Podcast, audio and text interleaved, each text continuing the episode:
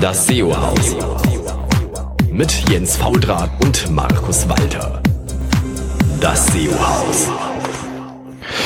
Ja, hallo zusammen. Hier ist wieder euer SEO-Haus und hier im wunderschönen Berlin ist äh, Jens Fautrat und Markus Walter ist leider im Zug irgendwo auf dem Weg nach Karlsruhe. Huch, es geht das Intro gleich nochmal an. So war das natürlich nicht geplant. Neue Technik muss man noch ein bisschen üben.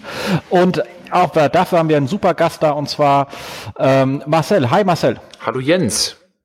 Du bist ja auch im wunderschönen Berlin. Ja, und ich frage mich gerade, warum wir nicht in, im selben Raum sitzen. Ja, dann äh, hätte man die ganzen Softwareprobleme vorher nicht gehabt. Das ist ja doof.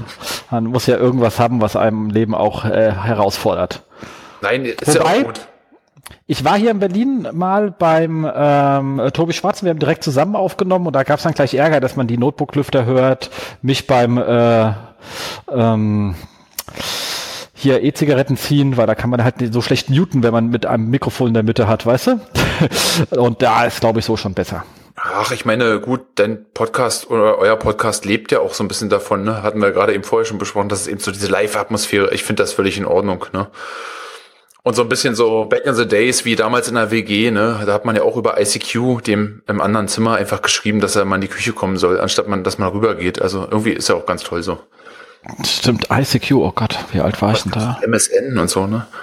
Ja, das hatte ich nie. Also ich hatte immer nur ähm, ähm, ICQ, genau. Und dann halt relativ schnell Skype und dann war das ICQ auch immer irgendwie tot. Ja, so ist das. Aber du hast uns ein schönes Thema mitgebracht. Genau, ich habe ein schönes Thema mitgebracht und dachte, da sprechen wir einfach mal drüber, weil ich denke, dass es ein sehr wichtiges Thema ist. Also gerade in der SEO, SEA, ähm, Stichworte Keyword-Analyse, ne, Keyword-Findings, Zielgruppen und so weiter. Ähm, ich habe das jetzt nicht so als roten Faden so gesponnen, dass ich das jetzt so hier runterbeten kann und wie einen Vortrag präsentieren kann, aber ich denke, man kann das so als Impulse mitnehmen.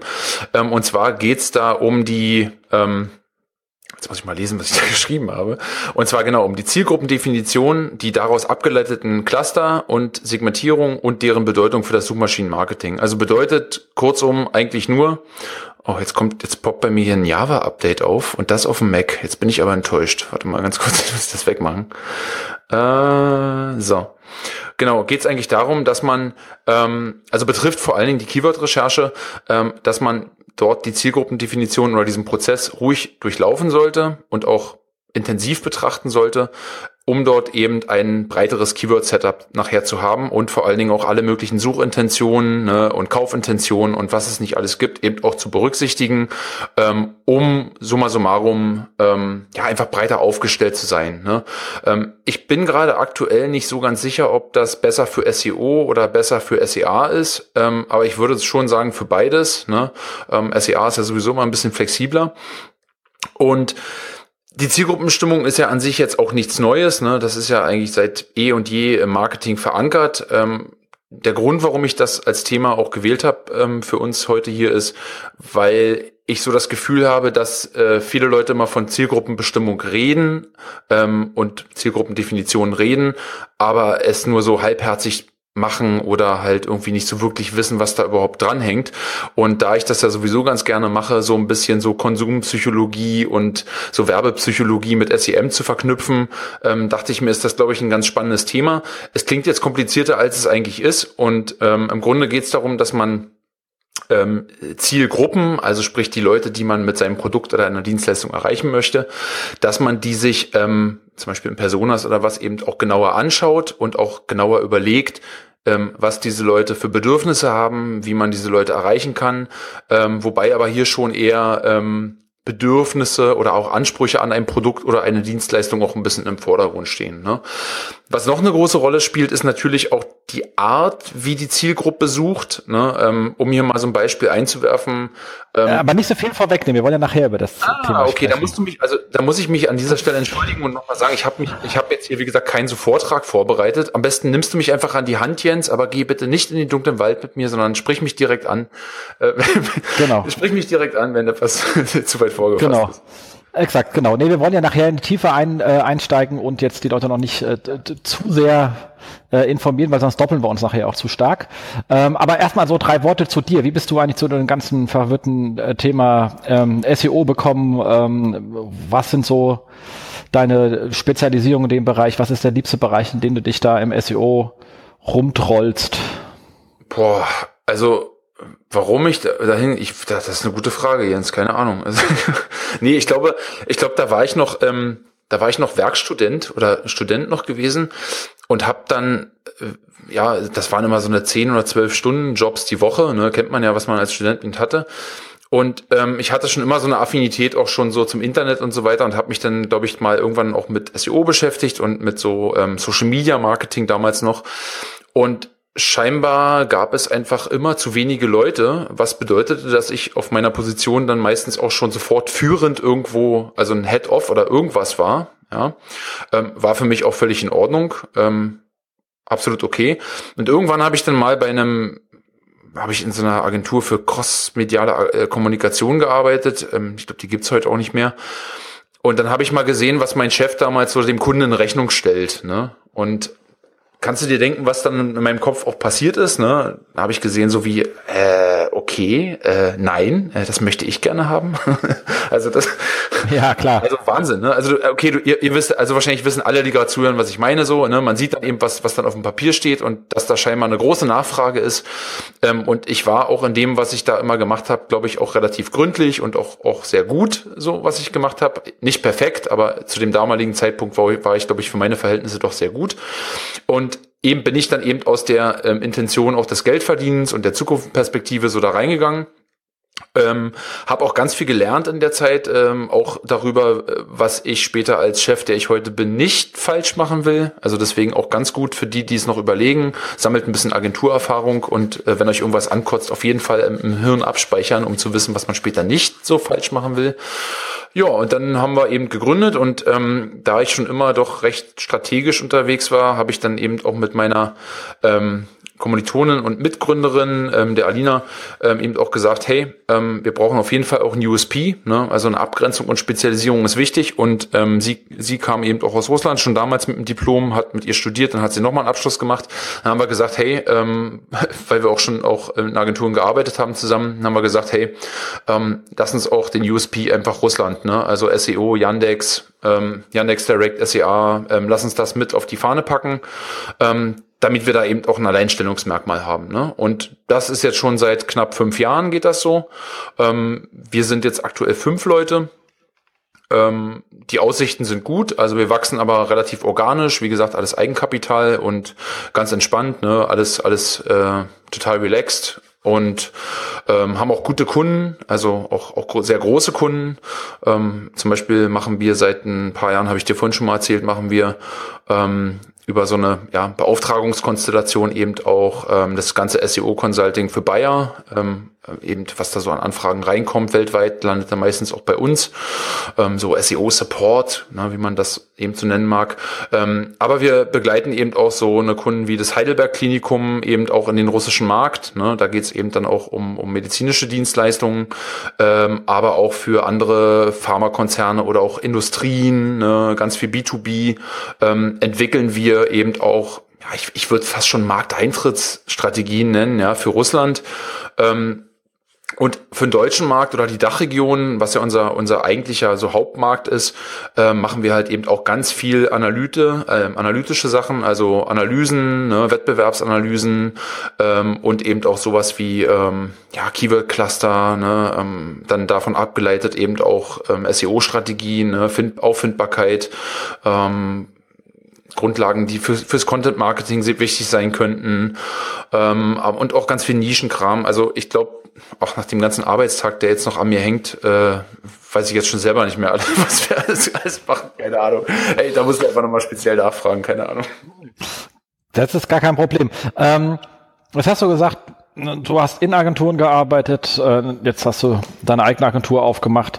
Dann ist natürlich für mich so eine ganz spannende Frage, jetzt gerade für Leute, die nachdenken von wegen, ich möchte irgendwie auch etwas Eigenes aufmachen, was empfiehlst du ihnen an Literatur?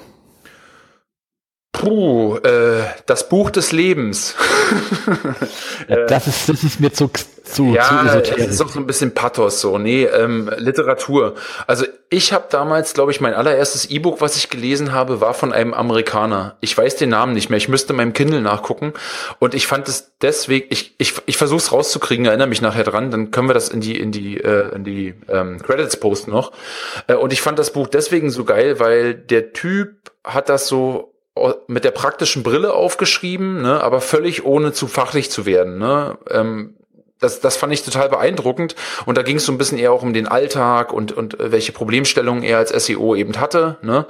Und ich weiß gar nicht, also so viele reine SEO-E-Books und so weiter habe ich gar nicht gelesen, weil SEO für mich relativ leicht, also die Basics jedenfalls sind relativ leicht durchspielbar. Ne? Ich bin ja auch, das muss man auch ganz klar sagen, ähm, auch relativ tief spät hinzugestoßen. Ne? Es gibt ja auch andere Leute in unserer Szene, die sind ja schon sehr, sehr lange dabei. Und ähm, deswegen, weil sich die Dinge auch so vereinfacht haben, äh, ne, also was so Technik und so weiter angeht, und dann ja, habe ich das relativ schnell durchgehabt. Also das wäre jetzt das Einzige, was mir jetzt so einfällt, was ich da speziell gelesen habe. Und ansonsten habe ich ähm, viele Bücher gelesen, die eher in Richtung ähm, Konsumpsychologie gehen. Also ein ganz großer Tipp an dieser Stelle ist das Buch von Daniel Kahnemann, äh, Slow Thinking, Fast Thinking oder umgekehrt, weiß ich jetzt nicht. Ähm, da geht's eher um, um so äh, ja den Mensch und die kognitiven Geschichten, die den Menschen halt auch beeinflussen können. Ne? Also ein, ein ganz spannendes Thema, ähm, hat meine Denke gut angeregt. Ähm, Jetzt überlege ich, was habe ich noch gelesen? Gut, ganz viele so Google-PDFs und so habe ich gelesen, so, so offizielle ähm, äh, Verlautbarungen und ich glaube, das war es auch schon. Ach so, und das letzte, was ich gelesen habe, war ähm, von Eric Schmidt, äh, How Google Works. Da sind auch sehr viele tolle unternehmerische Stories drin.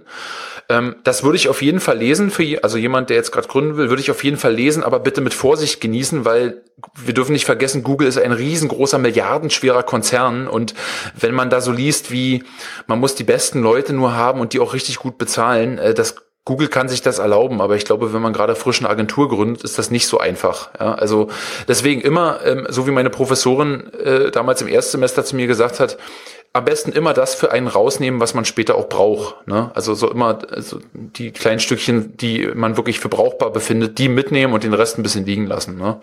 Und ähm, ja, was anderes habe ich sonst nicht gelesen. Irgendwie so How to Found Your Business oder nee, also das ja, aber das äh, war ja da schon mal ein schöner Tipp gewesen äh, mit der äh, Konsumpsychologie, weil es jetzt ja genau solche Sachen wollen wir hier haben. Das, was bisschen weg vom Schuss ist, wenn man sich hardcore aufs Thema konzentriert, aber trotzdem aufs Thema einzahlt und irgendwie so einen anderen Trall reinbringt. Naja, guck mal, also man, du merkst es ja auch, ne? Also man merkt das ja auch an den Themen, die so in der Blogosphäre rumgehen.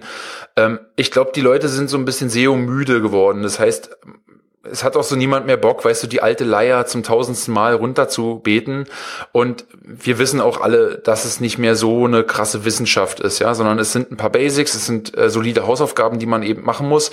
Und vor allen Dingen geht es auch, also geht es auch immer mehr in die Richtung, dass man, äh, also ein Stichwort der Abgrenzung, ne, Alleinstellungsmerkmale, und das gilt eben auch bei SEO-Projekten genauso. Ne? Das heißt, wenn du einen Kunden hast, der ein Produkt oder eine Dienstleistung verkauft, ähm, dann muss man eben den, den Nutzer letzten Endes ähm, auf der Page dahin kriegen, dass der Lead irgendwie zustande kommt, ne? Also dass die Conversion zustande kommt. Das ist ja unser, unser, ja, unsere Daseinsberechtigung. Ne? Und das wird halt ähm, in Zeiten von Informationsfluten und Reizüberflutung halt auch immer schwieriger. Ähm, Rankings alleine machen es da auch nicht mehr so wirklich, sondern da bin ich der Meinung, okay, dann muss man halt in die klassische Kiste gehen. Ne? Und ich habe zum Beispiel in, meinem, in meiner Studienzeit auch ganz viel Maletzke und Luhmann gelesen. Ne? Also könnt ihr in die Kommentare schreiben, wer von euch die beiden Autoren kennt. Genau. Äh, lassen wir jetzt mal so stehen. Ähm, und ähm, das sind ganz alte, also aus unserer heutigen Sicht alte Theorien, ja, oder auch Ansätze, die, die eben in die Sozialwissenschaften gehen. Und ich finde, ähm, und das hat man ja auch bei dem großen Artikel, den ich bei Olaf Kopp, schöne Grüße an der Stelle, ähm, im Aufgesangblog geschrieben habe, auch, das kann man wunderbar auch auf SEO übertragen, auf die Arbeitsweise, ja. Also das, das sind alles jetzt keine neuen Sachen, ja, genau wie diese Zielgruppendefinition und so weiter. Aber ich finde, und weil ich das, weil ich auch selber so arbeite, ähm, dass diese, diese Sachen durchaus sinnvoll sind. Ich meine, die Werbeagenturen arbeiten ja genauso, ja. Die arbeiten auch mit Personas, ähm, mit, mit ähm, Maslow'sch, äh, Maslow'sche Bedarfspyramide, äh, äh, ne? Ähm, die arbeiten ja auch mit diesen Instrumenten und dann frage ich mich, wir als Online-Marketer, warum arbeiten wir nicht auch mit diesen äh, ähm, Instrumenten? Ne? Und das, das, das fehlt mir oder hat mir damals, ich, ich habe nicht so den Überblick und weiß nicht, wie das heute so aussieht, aber ähm, ich, das fehlt mir eben in unserer Szene so ein bisschen, ne? diese, diese Denke. Und das wiederum habe ich das Gefühl, dass sich das eben jetzt auch langsam entwickelt. Ne? Es gibt ja auch immer die Leute, die schreien immer so, SEO ist tot und so. Ja, ich lese, das lese ich irgendwie auch zweimal im Jahr. Gibt es eine große Welle, meistens äh, gegen Jahresende, ne? wenn die depressive Weihnachtszeit naht und so, dann werden alle Leute mal depressiv oder melancholisch. Äh, wahrscheinlich muss man das dann so machen, aber ähm, ich sage so, nee, SEO ist überhaupt nicht tot, sondern ähm, es ist ein Prozess, der sich einfach ähm, dynamisch entwickelt. Ne? Also und wir wachsen halt damit. Und ich finde dann das spannend, wenn man ähm, so eine Sachen aus der Schublade holt und sagt, guck mal, vor 30 Jahren haben das oder vor 40 Jahren haben Leute schon sowas gemacht. Und ich bin der Meinung, das funktioniert auch heute so in Kombination noch. Ne? Ja, wenn man ein bisschen nachdenkt, auf jeden Fall. Also das kann man schon so sagen. Ähm, aber man kann feststellen, dir macht das Ganze eine Menge Spaß. Ja, auf jeden Fall. Ich meine, guck mal, ähm, jeder Mensch ist ja von anderen Dingen so angetrieben, ja. Und, und ich zum Beispiel mochte immer so die Herausforderung. Ja. Natürlich bin ich oftmals auf die Fresse geflogen ähm, und habe das Ziel nicht immer erreicht, ne? Aber ähm, das Neue treibt uns ja auch irgendwie an. Ne? Und, und ich finde, wenn man ähm, gerade bei SEO, ne, wobei jetzt SEO jetzt nicht so meine Hauptkompetenz ist, würde ich mal sagen. Aber, aber um dass Leute es besser verstehen, würde ich halt sagen, ja, also SEO Consultant. Ähm, dann, dann, dann hat man halt auch irgendwie den Anspruch, sich da auch zu entwickeln und auch die Methoden und Prozesse auch ein bisschen zu fein zu schleifen und die auch zu perfektionieren, ne? Und auch neue Sachen auszuprobieren. Und diese Sachen, ne, um was es jetzt heute geht und ähm, die ich auch zum Beispiel in meinem Blog teilweise mache, ne, mit zum Beispiel Kommunikationsoptimierung bei SEA, ne, und Angebotsformulierung und so weiter, ähm, das macht auch Sinn. Und ich sehe auch in der Praxis, dass die Dinge ja auch irgendwie funktionieren. Ne? Sei es denn, dass ich eben auch die ähm, Page-Deep-Zahlen eben äh, ähm, verbessern, ne? oder dass eben die Verweildauer ist, die halt besser wird, ne? oder oder oder eben andere Parameter, ja. Also das das sieht man schon, dass das eben Sinn macht. Und ja, abgesehen davon ist es auch mega spannend, halt immer was Neues zu lernen. Ne? Und das habe ich mir halt so rausgepickt und das interessiert mich halt so. Absolut cool. Ich glaube, dann hat man jetzt so ein bisschen den Eindruck von dir. Ähm, wenn nicht, kommst du ja auch auf unsere Übersichtsseite der Gäste, da kann man dann auch noch mal ein bisschen was über dich nachlesen, weil da wird alles von dir Wichtiges verlinkt. Kommen wir ähm, ganz kurz Housekeeping können wir diesen Monat überspringen. Da ist gar nicht so wahnsinnig viel. Ähm, wie immer, wir sind ein bisschen hinten dran. Wir sind nicht pünktlich mit unserer Sendung. Ähm, wird auch leider der Zustand noch so ein bisschen andauern, solange wir hier noch ein bisschen im Hessel sind. Äh, irgendwann wird alles besser, wie immer in Berlin im nächsten Jahr. Wie immer so ein Flughafen, der kommt auch immer im nächsten Jahr. So, da kommen wir das zum. du doch selber nicht, Jens. Doch, der bleibt, der kommt immer im nächsten Jahr. Da das, das nächste Jahr ja nie zu erreichen ist, was immer das nächste Jahr ist, glaube ich daran.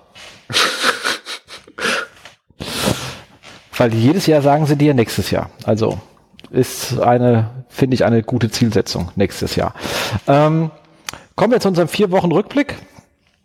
Äh, einmal ein Hinweis in, in, äh, in eigener Sache sozusagen von, äh, von uns selbst hier, ähm, sozusagen Get Traction. Und zwar hat ähm, Stefan Keil sich relativ schönen Artikel dazu geschrieben, wie man ähm, äh, Testomato im äh, SEO Alerting einsetzt, äh, wo es einfach nur darum geht, dass ich wirklich auf einer täglichen Basis ähm, einen Überblick habe, ob alles, was auf meiner Seite jemals eingebaut worden ist, auch noch so bleibt.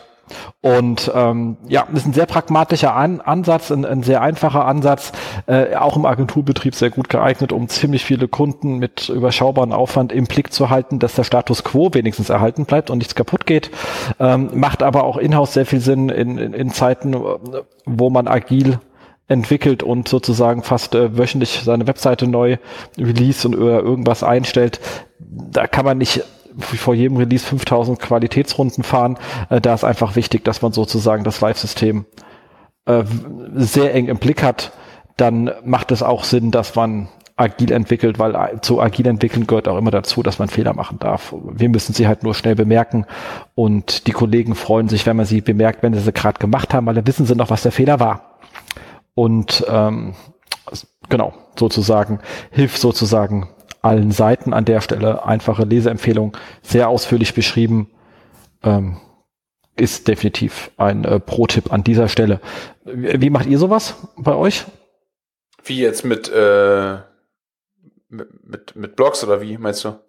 Nee, allgemein, also einfach Webseiten vom Kunden im Griff haben, so dass du wirklich auf tagesaktuell weißt, dass da alles noch äh, im grünen Bereich ist und oh, die also nicht irgendwie beim Release, also wir haben ja, ich habe ja schon alles erlebt, also wir, also wir, ihr habt schon sowohl bei der Telekom als dann auch später aus bei den Kunden alles erlebt von irgendwelchen das Paginierungen beim also ich meine diese Klassiker Haare Flank sind weg bei nach einer Paginierung oder alles steht auf nur Index äh, Entschuldigung alle Haare Flank weg sind weg nach dem Release ähm, ähm, Canonical Text sind nach dem Release nicht mehr da ähm, Tracking Pixels sind rausgeflogen, deine OG-Tags sind nicht mehr da. Also die Sachen, die, das sind die Klassiker, die kennt man, weil die, die sieht man nicht, ähm, die sieht bei der Sichtkontrolle keiner, weil, weil, weil sie optisch nicht da sind.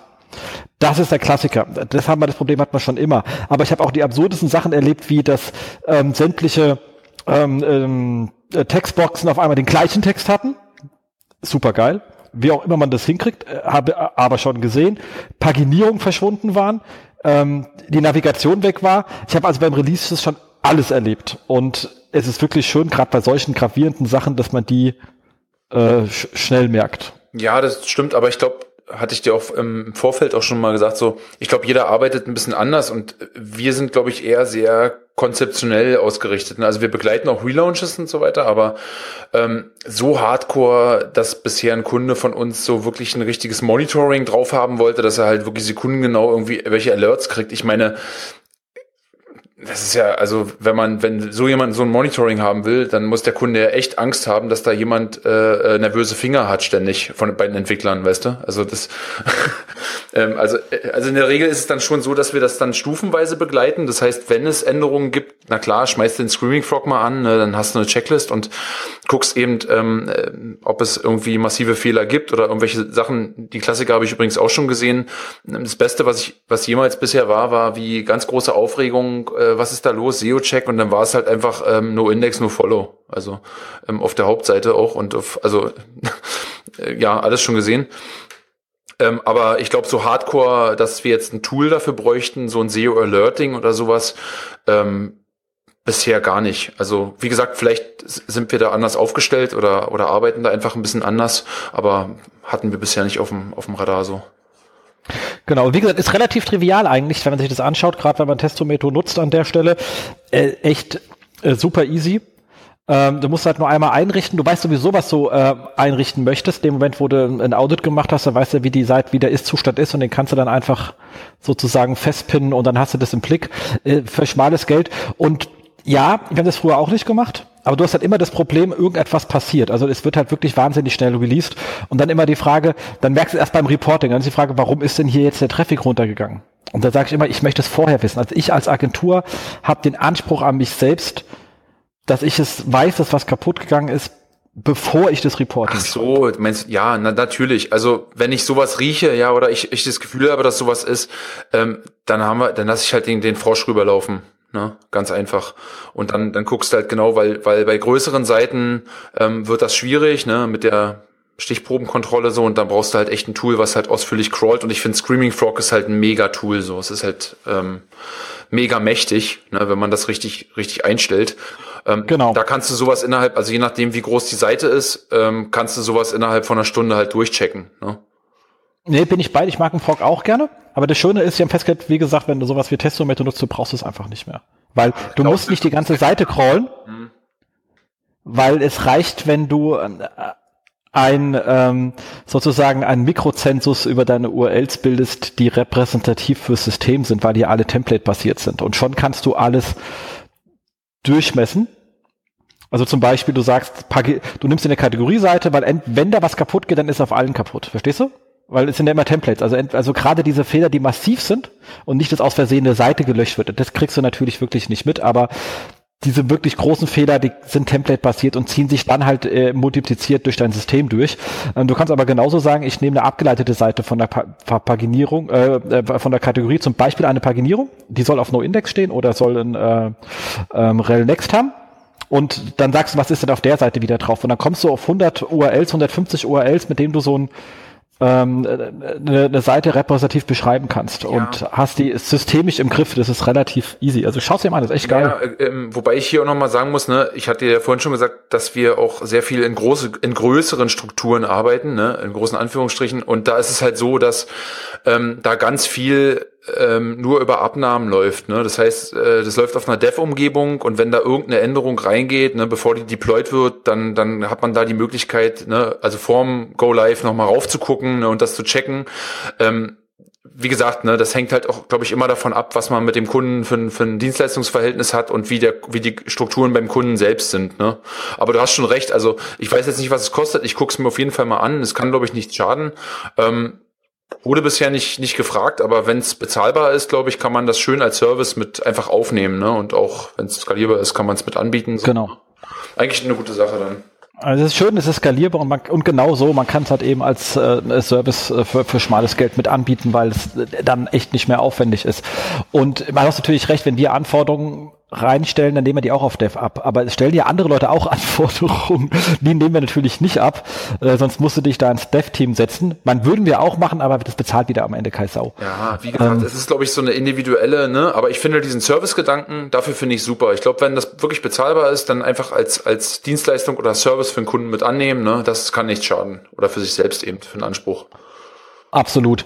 Dann was Schönes gefunden auf Moss und zwar SEO for Copywriters Next Level. Bekloppter Titel. Im Grunde genommen geht es schlicht und ergreifend darum, ähm, was ja leider immer noch relativ üblich ist, von wegen, es wird halt viel Content produziert und keiner weiß so genau, warum der eigentlich da ist und welches Ziel man mit dem Content verfolgt. Und da natürlich sag, also versuch einfach Ziele für deine Inhalte zu definieren, weil wenn du dir das gemacht hast, dann weißt du auch, was du tun musst, damit der Nutzer auf diesem Content dieses Ziel irgendwie erreichen kann. Und dann kannst du es auch messbar machen. Und dann kannst du es gut in Google Analytics abbilden. Und dann kannst du auch feststellen, weiter meine Hypothese, nach der ich dazu gekommen bin, diese Content-Arten zu bauen, richtig oder falsch und kannst einfach lernen. Also das ähm, ist ein sehr schöner Artikel. Alles schön am Beispiel von Google Analytics, wie man es dann einrichtet. Natürlich nur für die Beispiele, die sie haben, aber die grundsätzliche Denke hinten dran ähm, haben wir hier auch schon öfters auf ähm, SEO House gehabt, ist halt einfach ähm, wichtig. Man sollte einfach nicht anfangen loszulaufen, bevor man nicht irgendwie ein Ziel hat, was auch messbar ist. Sonst ähm, produziert man halt einfach in die Tonne vor sich hin. Also man kann dann Glück, man kann erfolgreich sein. Am Ende weiß man es vielleicht gar nicht, dass man erfolgreich war, weil man ja keine Ziele hatte. Äh, ja, ist einfach blöd. Das ist übrigens ähm, in, in meiner täglichen Praxis oftmals echt ein Stolperstein, ne? diese Messbarkeit sicherstellen.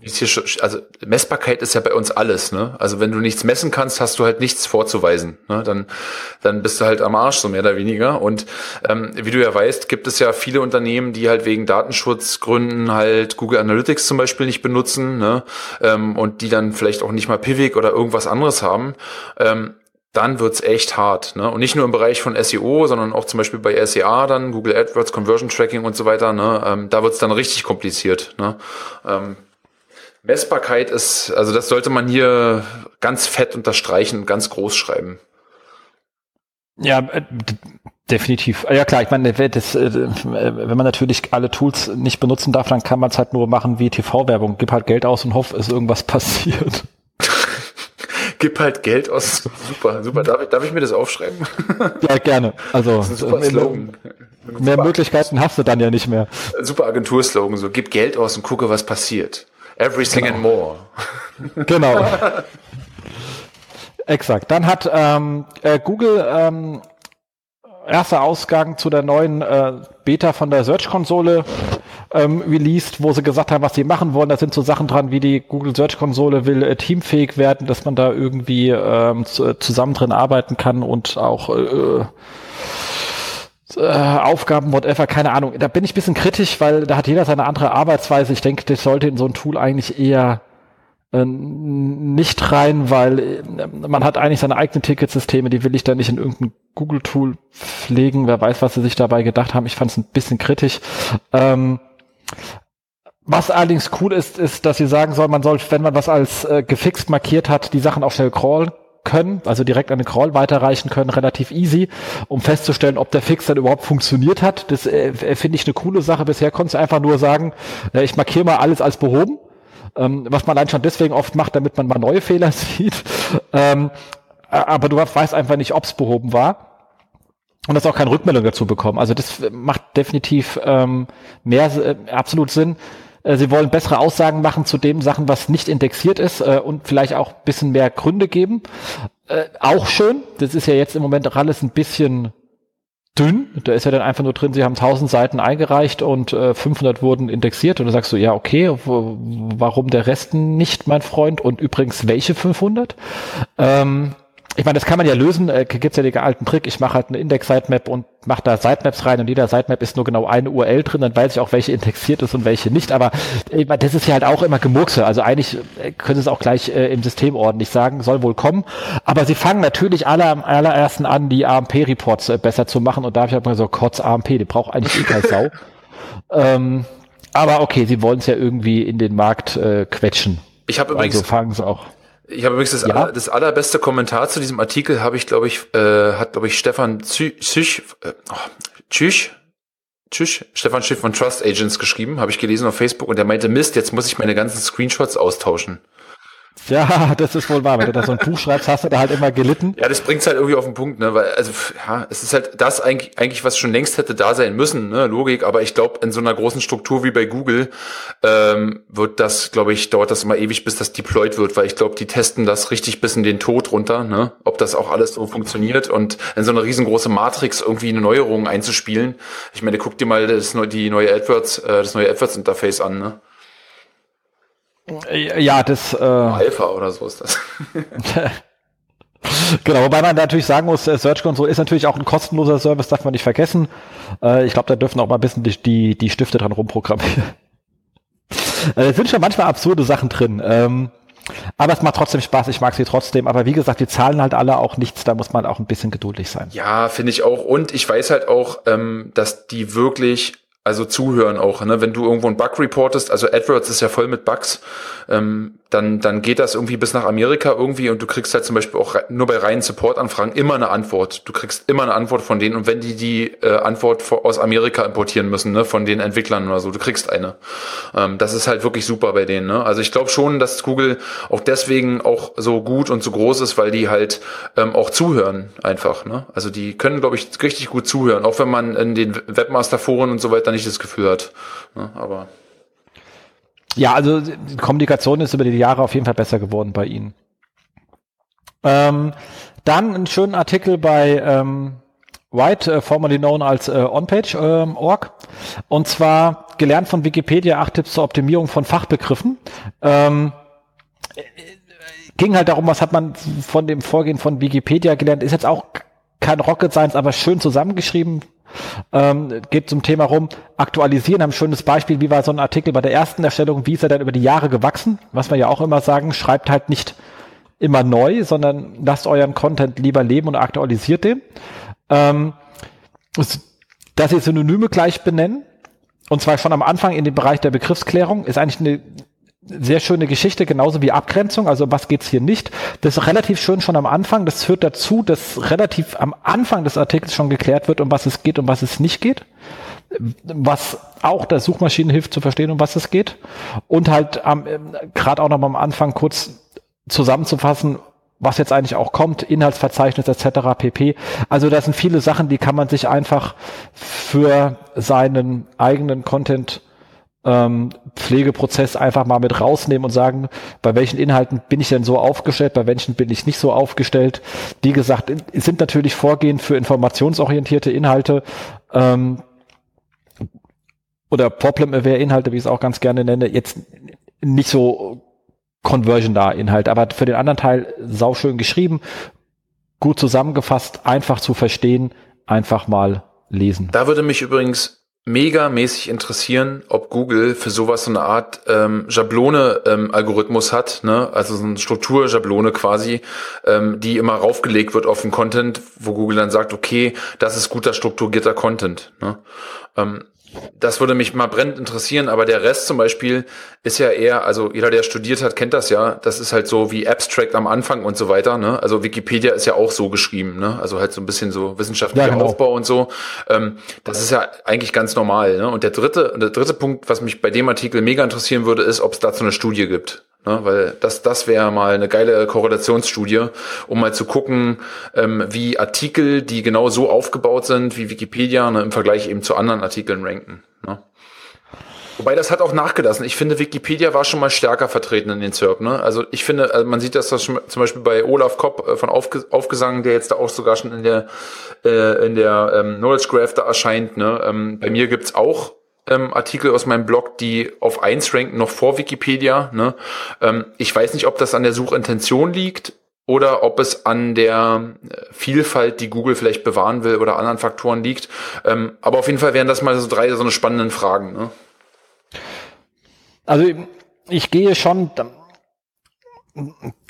ich gehe definitiv davon aus, dass Google da sehr stark, also erstens sind die SERPs natürlich am Hand des Main also des Hauptintents des Suchbegriffs. Also ich meine, es gibt, gibt ja nicht, also es gibt eine mit einer, wenn ich sage irgendwie PS4 kaufen, dann ist meine Intention relativ klar. Wenn ich jetzt aber PS4 alleine eingebe, gibt es Leute, die kaufen wollen und es gibt Leute, die sich darüber informieren wollen und äh, irgendwelche Leute, die einfach Lust hatten, das einzugeben. Whatever. Ähm, das heißt, bei vielen Begriffen gibt es so nicht den klaren Intent, dann mischen sie sowieso durch. Aber du kannst relativ stark sehen. Also ich weiß nicht, hast du dir mal Termlabs angeschaut vom Mint nicht? Wie nochmal, bitte? Äh, Termlabs.io vom Thomas Mint nicht dir mal angeschaut? Mm, nee, aber das können wir gleich mal nachholen. Äh, solltest du mal machen, hol dir mal da einen Zugang, ist, ist, ist, ähm, ist, ist ein schönes Tool. Ähm, das Schöne ist, du kannst dort. Coming soon. Doch, ich glaube, hatte ich da die Beta, hatte ich die Beta angefordert? Hm, muss ich mal gucken. Dann erinnere ich noch mal dran. Ja, doch, nee, nee, ähm, habe ich, hab ich bekommen, aber ich glaube, ich habe ich hab das irgendwie liegen lassen oder so, warum auch immer, ja, habe ich. Hm. Genau. Also im Grunde genommen ist es ja so eine Art, ähm, äh, ist es ja äh, im Kern auch ein TF-IDF-Tool, aber halt voll auf Steroids. Also äh, hammergeil. Und das Schöne ist, du kannst einfach einen, einen, einen Suchbegriff eingeben, er hat eine schöne Übersicht, da siehst du dann die, die ähm, Termverteilung von allen, also wie eine Kurzansicht der des ähm, ähm, TF-IDFs für jeden einzelnen Term. Das ist so in, in der Farb- und Größenkodierung für die ersten 20 Positionen. Und wenn du siehst, diese Textinformation und er, er, er nimmt dafür den Main-Content, also er macht eine Main-Content-Erkennung und nimmt nur den Main-Content, jetzt nicht das ganze Gefrickel drumherum. Und wenn du dann siehst, die Positionen korrelieren, also das siehst du bei manchen Suchanfragen relativ stark, die korrelieren relativ stark zu den Sachen, die TF-IDF auswirft. Und bei anderen Suchanfragen gar nicht, da ist das wild gewürfelt. Bei denen, wo es nicht ist, erkennst du allerdings anhand der Suchanfrage, dass die sehr stark transaktional sind. Weil bei transaktional ist natürlich die, das Product Listing eigentlich dein Main Content. Mhm. Und nicht der SEO-Text, der da drauf steht. Die braucht ja keine Sau. Ähm, und dann siehst du auch, dass Google einfach andere Faktoren ranzieht. Das ist super spannend in seinem Tool. Das kannst du allein schon über die Zusammensetzung dessen, was er da rauswirft zum Suchbegriff der SERP, siehst du schon, ist Text bei der Suchanfrage entscheidend oder ist er eben nicht entscheidend? Und wenn er übrigens nicht entscheidend ist, ist die Frage, warum verkauft jede SEO-Agentur den komischen Text? Egal, also du weißt schon, was ich meine, aber äh, super spannend. Nee, ich bin da, ich bin da absolut bei dir. Ich glaube auch, also ich meine, Google ist jetzt wie alt? Wie lange? 15 Jahre? 20 Jahre? Ja, es ist noch äh, im Vergleich zu uns noch sehr jung, aber ja, ich weiß, ja, was du aber meinst. im Vergleich zum Internetzeitalter ist Google schon sehr alt und Google war schon recht früh sehr, sehr groß und ich glaube, wir können uns alle auch logisch ausmalen, ähm, was da für eine Entwicklerschar rumläuft bei denen und ähm, Google ist sich auch, glaube ich, sehr, sehr bewusst darüber, dass es Manipulationen gibt und dass Leute versuchen, ne, eben äh, da ähm, Korrelationen herzustellen, ne, welche Ranking-Faktoren. Und überleg mal, die haben auch mal ähm, Demos ne, auch als Datenbank genehm, machen die heute noch übrigens. Ne? Ähm, als du vorhin gesagt hast, in der, in der Search Console, ne, du machst die Fehler weg und dann sind die wieder da. Ähm, da sind manchmal sogar noch ähm, 404-Fehler drinne, ähm, die eigentlich nicht aus Verlinkungen im Internet zustande kommen, sondern weil irgendwo Google noch ähm, im Netz noch Sachen hat oder sogar am Cache. Ne? Also, also da sind nicht nachvollziehbare 404-Verlinkungen im Netz noch aufgelistet. Ne? Und ich glaube einfach, dass ähm, Google schon kategorisiert, ne? Und das geht ja nur, indem du eine Webseite ähm, Parameter zuordnest. Ne? Zum Beispiel, dass du sagst, ist eine E-Commerce-Shopping-Webseite ne, über das und das und das und das und das. Ne? So ähnlich wie auch der Knowledge Graph ja auch funktioniert über Kategorien ne, und über irgendwas. Und ich glaube, das ist nur die Spitze des Eisbergs. Ne? Also da können wir alle lange raten und man kann sich das irgendwie versuchen, logisch zu erklären. Aber ich glaube, dass Google ähm, nicht schläft, sondern die werden natürlich dem entgegenwirken ne? und immer gucken, dass die Suche auch sicher bleibt, ne? also nicht manipulierbar. Ja, das sowieso, das müssen sie ja machen. Also wie gesagt, schöne Geschichte, einfach mal den Artikel lesen. Dann haben die Kollegen von Systrix was Schönes gemacht. Äh, einen kleinen Changelog, ähm, mache ich ja selten, aber das fand ich eine wirklich schöne Funktion. Ähm, und zwar hat Systrix ja auch so einen On-Page-Crawler. Und wie immer, wenn man eine Webseite crawlt, du crawlst einfach von oben nach unten durch. Ähm, aber du kannst halt manche Sachen nicht sehen. Also du findest zum Beispiel keine Seiten, die nicht im internen Linkgraph drin hängen, wenn du die Seite selber crawlst. Sagt man jetzt, okay, warum? Das ist ja auch die Seite. Ja, aber es gibt halt irgendwelche lustigen Sachen, die noch drin sind und deswegen ziehen sie noch weitere Quellen hinzu. Das kann man jetzt bei ihm im Backend anklicken, dass man sagt, bitte nimm auch alle Sachen, von denen wir Rankings haben. Also bei uns in der Toolbox rankende URLs nehmen wir mit ins Scrolling auf, weil man kann, es kann durchaus sein, dass irgendwelche alten Sachen, die abgehängt sind aus dem internen Linkgraph, aus irgendeinem Grund noch in den Top 100 rumgondeln, äh, die man komplett vergessen hat und die man natürlich dann, wenn man da mit so einem Frog drüber läuft oder On-Page oder sonst was, einfach nicht mehr sieht. Weil man sie ja intern nicht mehr verlinkt hat. Ähm, und dann muss man natürlich irgendwas tun. Das gleiche wie ex, äh, externe Linkziele, also die äh, Systrix kennt, nehmen die auch mit in die äh, ähm, in den On-Page-Crawl und werten ihn mit aus. Ist eine schöne Sache. Haben wir sonst auch immer oft per Hand gemacht. Kann man ja auch machen. Also man, du kannst ja den, was ich weiß, den Screaming Frog anschmeißen und kannst dir noch ein paar Fetching-Sachen mitgeben, indem du einfach eben auch deine rankten URLs ziehst oder sonstigen Kram. Also kann man alles zu Fuß machen. Die machen es halt gleich vollautomatisch. Ähm, oh, ist eine schöne Sache und glaube ich eine kleine Anregung für den einen oder anderen ähm, äh, Toolanbieter da draußen, auch zu sagen, wie kann ich denn noch weitere Quellen mit hinzunehmen, um mehr zu machen, als von oben nach unten zu crawlen. Einfach mal ein sehr nicer Ansatz. Ähm, so, dann ähm, auf Aufgesang ein schöner, äh, sehr, wie immer, äh, sehr langer Artikel, braucht man so ein, zwei Tage, bis man ihn durchgelesen sehr hat. Artikel. War das ein Wink mit dem ja, Zaunfall an Olaf, oder? Ich brauche mal am Anfang so ein kleines Management-Summary, das wär, würde mir sehr helfen. An Abstract, also ich habe mir mal angewöhnt, ein Abstract genau. zu schreiben und das ist äh, also wie ich schon meinte, ne, kennt man ja aus der Uni, das haben die ja in meinen Kopf reingeprügelt, ne? Ein Abstract muss es mit rein, ne? Ja, ja, wir hatten ja sogar einen Kurs Abstract schreiben, ähm, aber. Es brummt übrigens gerade wieder. Jens, hast du wieder die Hand auf dem Tisch? Äh, nein. ähm, aber äh, da ging es um das Thema ähm, Texter-Dilemma, Kosten für die Erstellung von Texten. Ähm, und da geht es einfach darum, warum äh, ja diese ganzen Kostenthematiken, was ist dazu, was gehört nicht mit rein. Ähm, und war sehr schön, also da gut beschrieben, was so die Problemstellungen der Zusammenarbeit gerade mit externen Textern sind.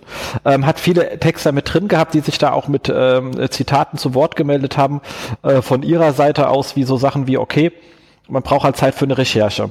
Ähm, die, die, die eigene Mitarbeit des Unternehmens wird oft unterschätzt. Man sagt, du, ich gebe dir hier drei Themen rüber, schreib, schreib mal halt mal drei Artikel, aber dann natürlich, äh, für welche Zielgruppe sollen die geschrieben werden? Was sollen die Nutzer an, welche Handlung soll damit provoziert werden?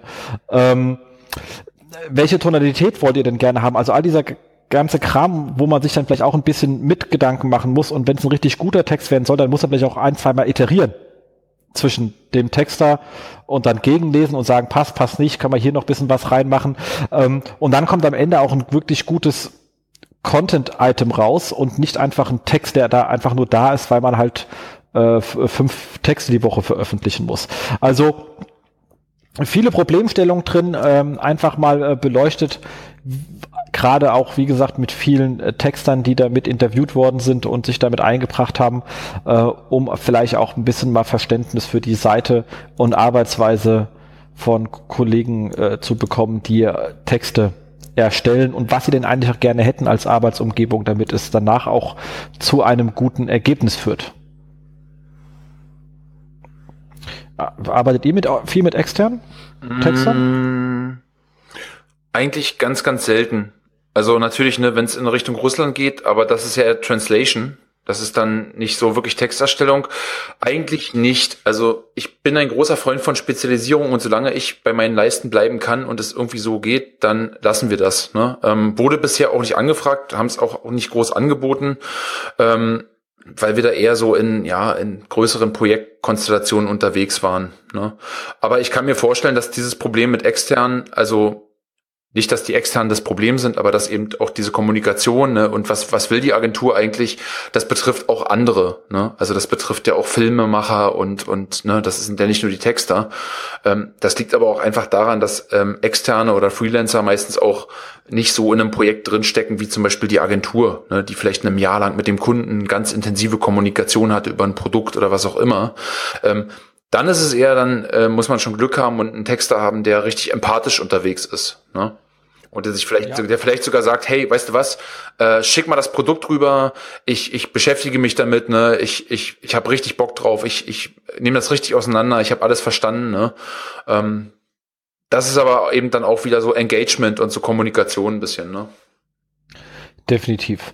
Ähm, dann äh, von den Kollegen von ähm, Seokratie in schönen Artikel zum Thema in, interne Verlinkung visualisieren ähm, mit mit mit ähm, Gefi, also wie gesagt, schöner Artikel, wie das Ganze funktioniert, ähm, wie man den einzelnen äh, Link, äh, Linkarten sozusagen, wie man die durchklassifizieren kann, ihnen Gewichten geben kann, äh, wie man für verschiedene Fragestellungen Sachen verschieden einfärbt oder visualisiert.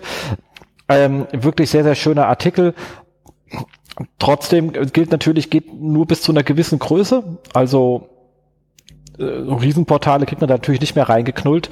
Ähm, und das nächste Problem sage ich halt immer, bevor ich einen Linkgraph visualisiere, äh, die meisten Sachen sehe ich ohne Visualisierung. Einfach, äh, also äh, das macht Sinn, wenn eine Grundoptimierung vorhanden ist. Wenn die Seite so buggy ist, dass man von vorne von direkt sieht, dass was Käse ist, dann braucht man es nicht. Wenn man aber anfängt und sagt, okay, die ganzen Basics sind hier gelegt und jetzt will ich mal gucken, was eigentlich, äh, wie es jetzt noch weitergeht, dann ist es ein wirklich ähm, guter Ansatz. Äh, viele sind aber in so einem Zustand, wo man sagen kann, du, pf, das äh, kann ich noch mit drei Gehirnzellen durchrechnen, dass das irgendwie bananig ist und wir müssen es anders aufstellen.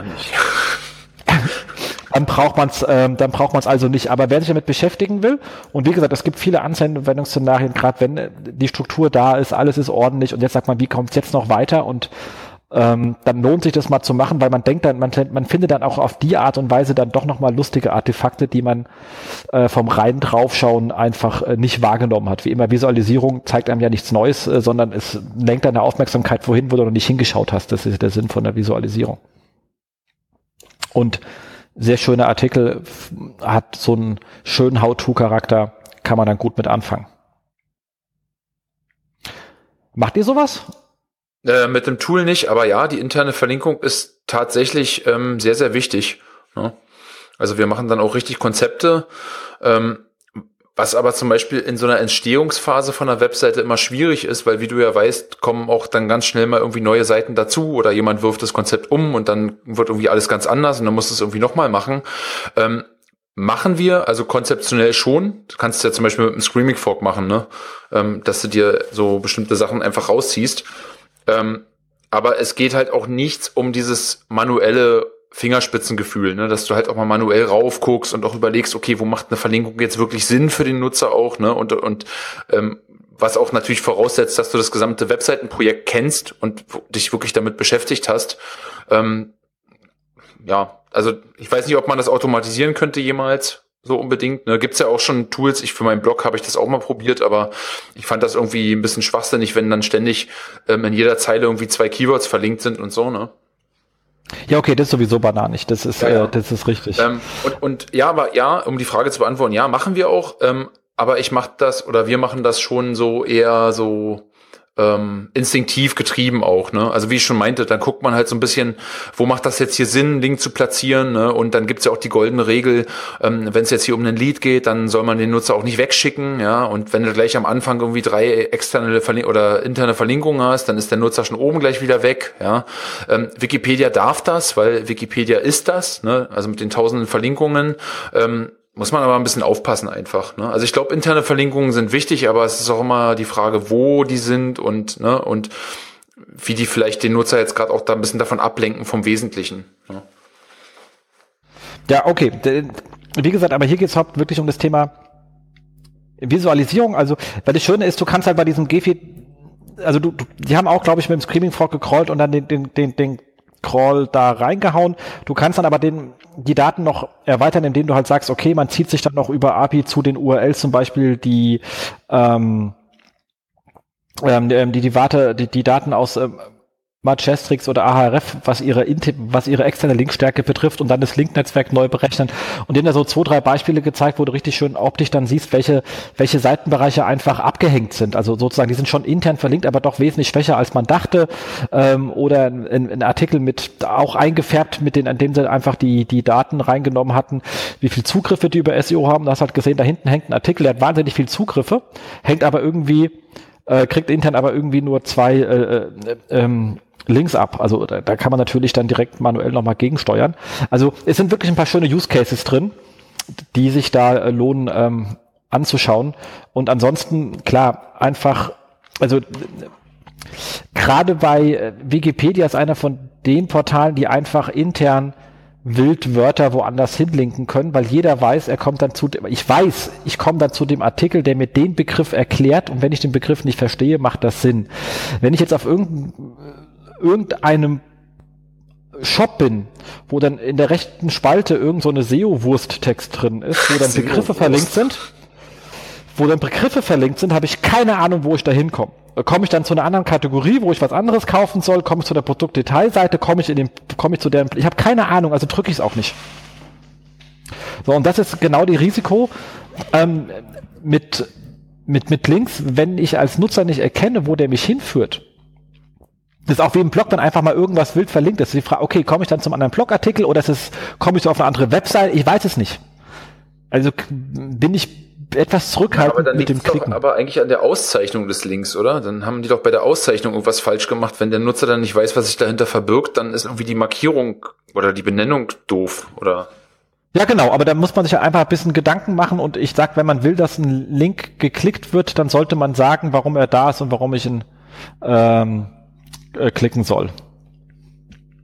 Wenn ich das nicht mache, dann wird er halt wahrscheinlich tendenziell eher weniger geklickt. Also nicht gar nicht, aber einfach äh, weniger. Genau, aber du meintest ja auch, also ich habe hab dir gesagt, ich habe den, den Artikel nicht gelesen. Ähm, du meintest, hier geht's aber schon um die, um die visuelle Darstellung von der, von der internen Linkstruktur quasi, dass man einfach genau. mal so ein bisschen abwägen kann, okay, die Seite ist überrepräsentiert, die ist unterrepräsentiert, dann guckt man, die ist aber wichtig, warum ist das so und dann guckt man halt hin. Ne? Das meintest du so.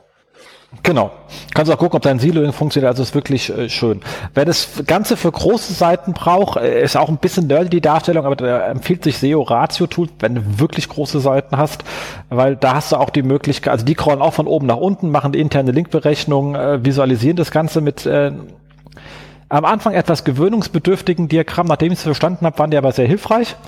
Ähm, aber das Schöne ist, die ziehen auch nochmal, glaube ich, von Majestics die externe Verlinkung mit rein bei der Berechnung des internen Linkgrafs. Ähm, gibt dann noch mal eine andere Sicht rein. Also kann man auch noch mal, wenn man die Probleme hat, an der Stelle ähm, äh, dringend, dringend empfehlen, äh, SEO-Ratio-Tools ähm, ist da auch immer ein Pro-Tipp bei den Fragestellungen. Wobei genau. ich auch mit Tools echt ein bisschen Bauchschmerzen habe, ne? Ähm, weil man sich auch so ein bisschen abhängig davon macht und weil auch irgendwie alle Tools auch immer ein bisschen andere Daten erheben. Ne? Man hat auch nie so eine, so eine, so eine, so einen Mittelweg, also immer so, ein, so, eine, so eine, wie sagt man, so, eine, so ein Eichwert, ne? Ähm, das, das macht mir immer ein bisschen Bauchschmerzen dann, ne? Also ja, da hast du recht. Also deswegen rede ich mit jedem Tool an. Also wir benutzen sehr, sehr viele, natürlich nicht bei bei bei also, Gottes Willen jetzt nicht alle Kunden, ich wollte nicht alle das gegen genau. das Tool was sagen, sondern einfach nur allgemein, dass ich damit nur ein bisschen Bauchschmerzen habe, ne? Exakt. Also wie gesagt, wir benutzen nicht alle Tools bei allen Kunden, das macht keinen Sinn, aber es gibt halt, da die alle eine andere Philosophie haben, es gibt Anwendungsszenarien und Fenster für ein White, äh, ehemals On-Page.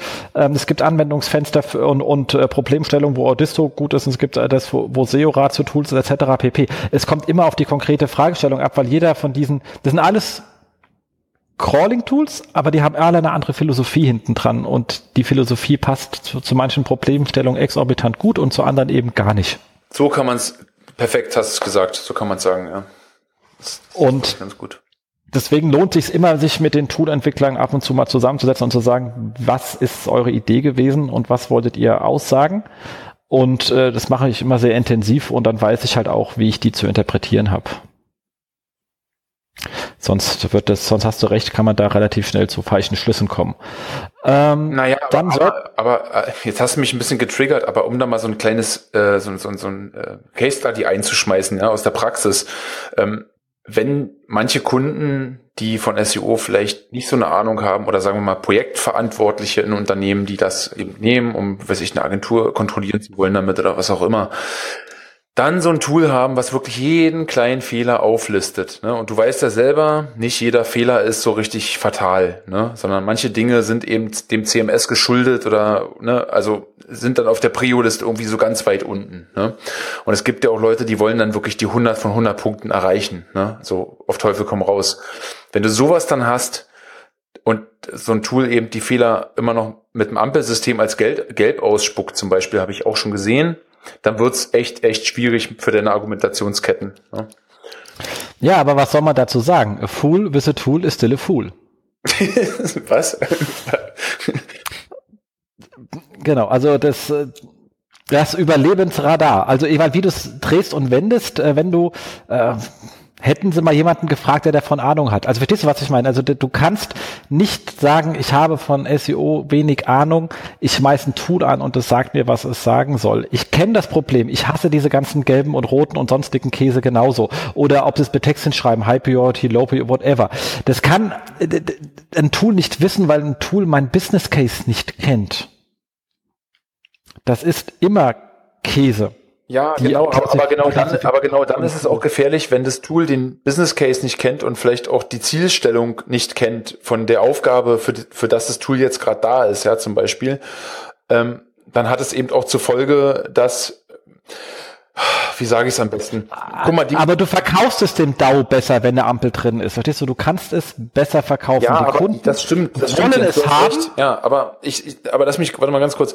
Wenn manche Kunden, ja, du weißt doch, wie das manchmal so ist. Ja, ich will das jetzt gar nicht so verteufeln. Das sind ja auch nicht alle Kunden sind so super schlecht und wir sind die Könige und die sind alle die Idioten. Das stimmt ja nicht. Aber zum Beispiel, wenn die, die Wissensdiskrepanz ist bei diesem Thema nur, also weil, ja, der Spagat, also die, die Grätsche geht sehr weit auseinander, ja. Also wir haben dann wahrscheinlich ein bisschen mehr Ahnung, haben auch aus der Praxis ein paar Erfahrungen, was sich wie auswirkt.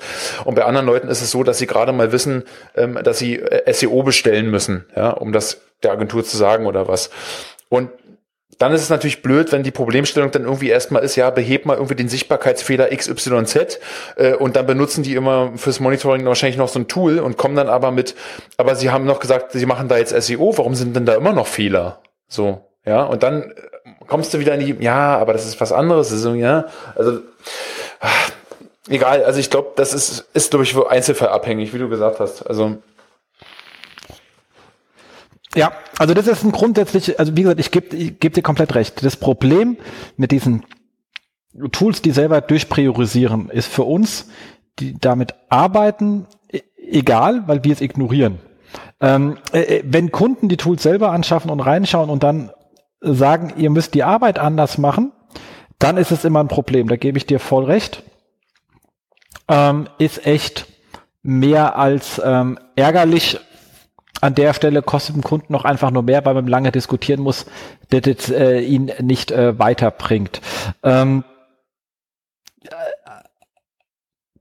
ja, Problem für die, für die Tool-Anbieter ist, wenn sie es nicht haben, könnte es nicht verkaufen. Also das ist ein riesen Verkaufsargument einfach, deswegen kann ich das verstehen. Und das naja, nee, nee, nee, dann auf der Anwenderseite. Na, das stimmt ja so nicht, sondern man könnte ja auch, äh, ne, also wenn wir über Individualisierung sprechen, ähm, könnte man ja auch diese Szenarien, ja, ähm, was der Screaming Fog mir auch anbietet, was übrigens der Grund ist, warum wir nur Screaming Fog benutzen eigentlich und äh, also sonst nichts anderes. Ähm, da kann ich eben dann je nach Anforderung darauf reagieren ja, so. Oder ich kann zum, oder ich kann dem Tool sagen, okay, untersuch mir nur das jetzt, ja. Ähm, und ich glaube, das ist, das wird sich aber hoffentlich bald ändern, dass die Tools auch flexibler werden. Das heißt, dass man eben auch Projektanforderungen ans Tool übergeben kann und das Tool dann auch das also sich auf das konzentriert, was halt eben die Aufgabenstellung ist. Ne? Und du weißt ja selber, dass sozusagen SEO nicht bedeutet, dass man jetzt 100 von 100 Punkten für den Kunden rausholt, sondern manche sind aus Budgetgründen, aus welchen Gründen auch immer, ähm, erstmal tasten sich mit was anderem ran oder man fängt mit was an, ja. Und dann ist es natürlich schön, wenn auch das Tool vielleicht den Fokus mitgeht, den ich gerne haben möchte. Ne? Also das wollte ich damit nur sagen so. Und das ist kein Argument, wenn du sagst, naja, die, die müssen ja ihr Tool verkaufen und deswegen müssen sie alles anzeigen. Ne? Also ja, also es wird vieles gemacht, damit man es äh, verkaufen kann. Ist halt so. Also wie gesagt, ich kann es Ihnen jetzt nicht übel nehmen. Für meinen Teil, ich ignoriere es halt einfach. Ich verstehe das ja auch, aber ich wollte das nur mal so so mal einwerfen, ne, so als als Gegengedanken, weil letzten Endes sind ja sozusagen die die Nutzer der Tools, ne, also die Agenturen oder auch die die die User da draußen. Ähm, die das bezahlen, ja. Und ich finde schon, dass man dann so ein bisschen Individualisierung und so weiter eben auch erwarten kann, ne? dass man sagen kann, okay, nur nur das und das und das. Aber gut, ich stecke da jetzt glaube ich auch nicht so weit in diesem Tool-Universum drin, um da jetzt ähm, groß Aussagen treffen zu können. Wahrscheinlich wird auch jemand sofort meckern und sagen, hey, hier, guck mal das, das ist ja gar nicht so, das und das kann das. Ne? Ähm, aber auf die Diskussion wollte ich jetzt gar nicht hinaus eigentlich. Genau, ansonsten, nächster Artikel, um das Thema zu wechseln, uh, five uh, must technical SEO audits Validations, whatever.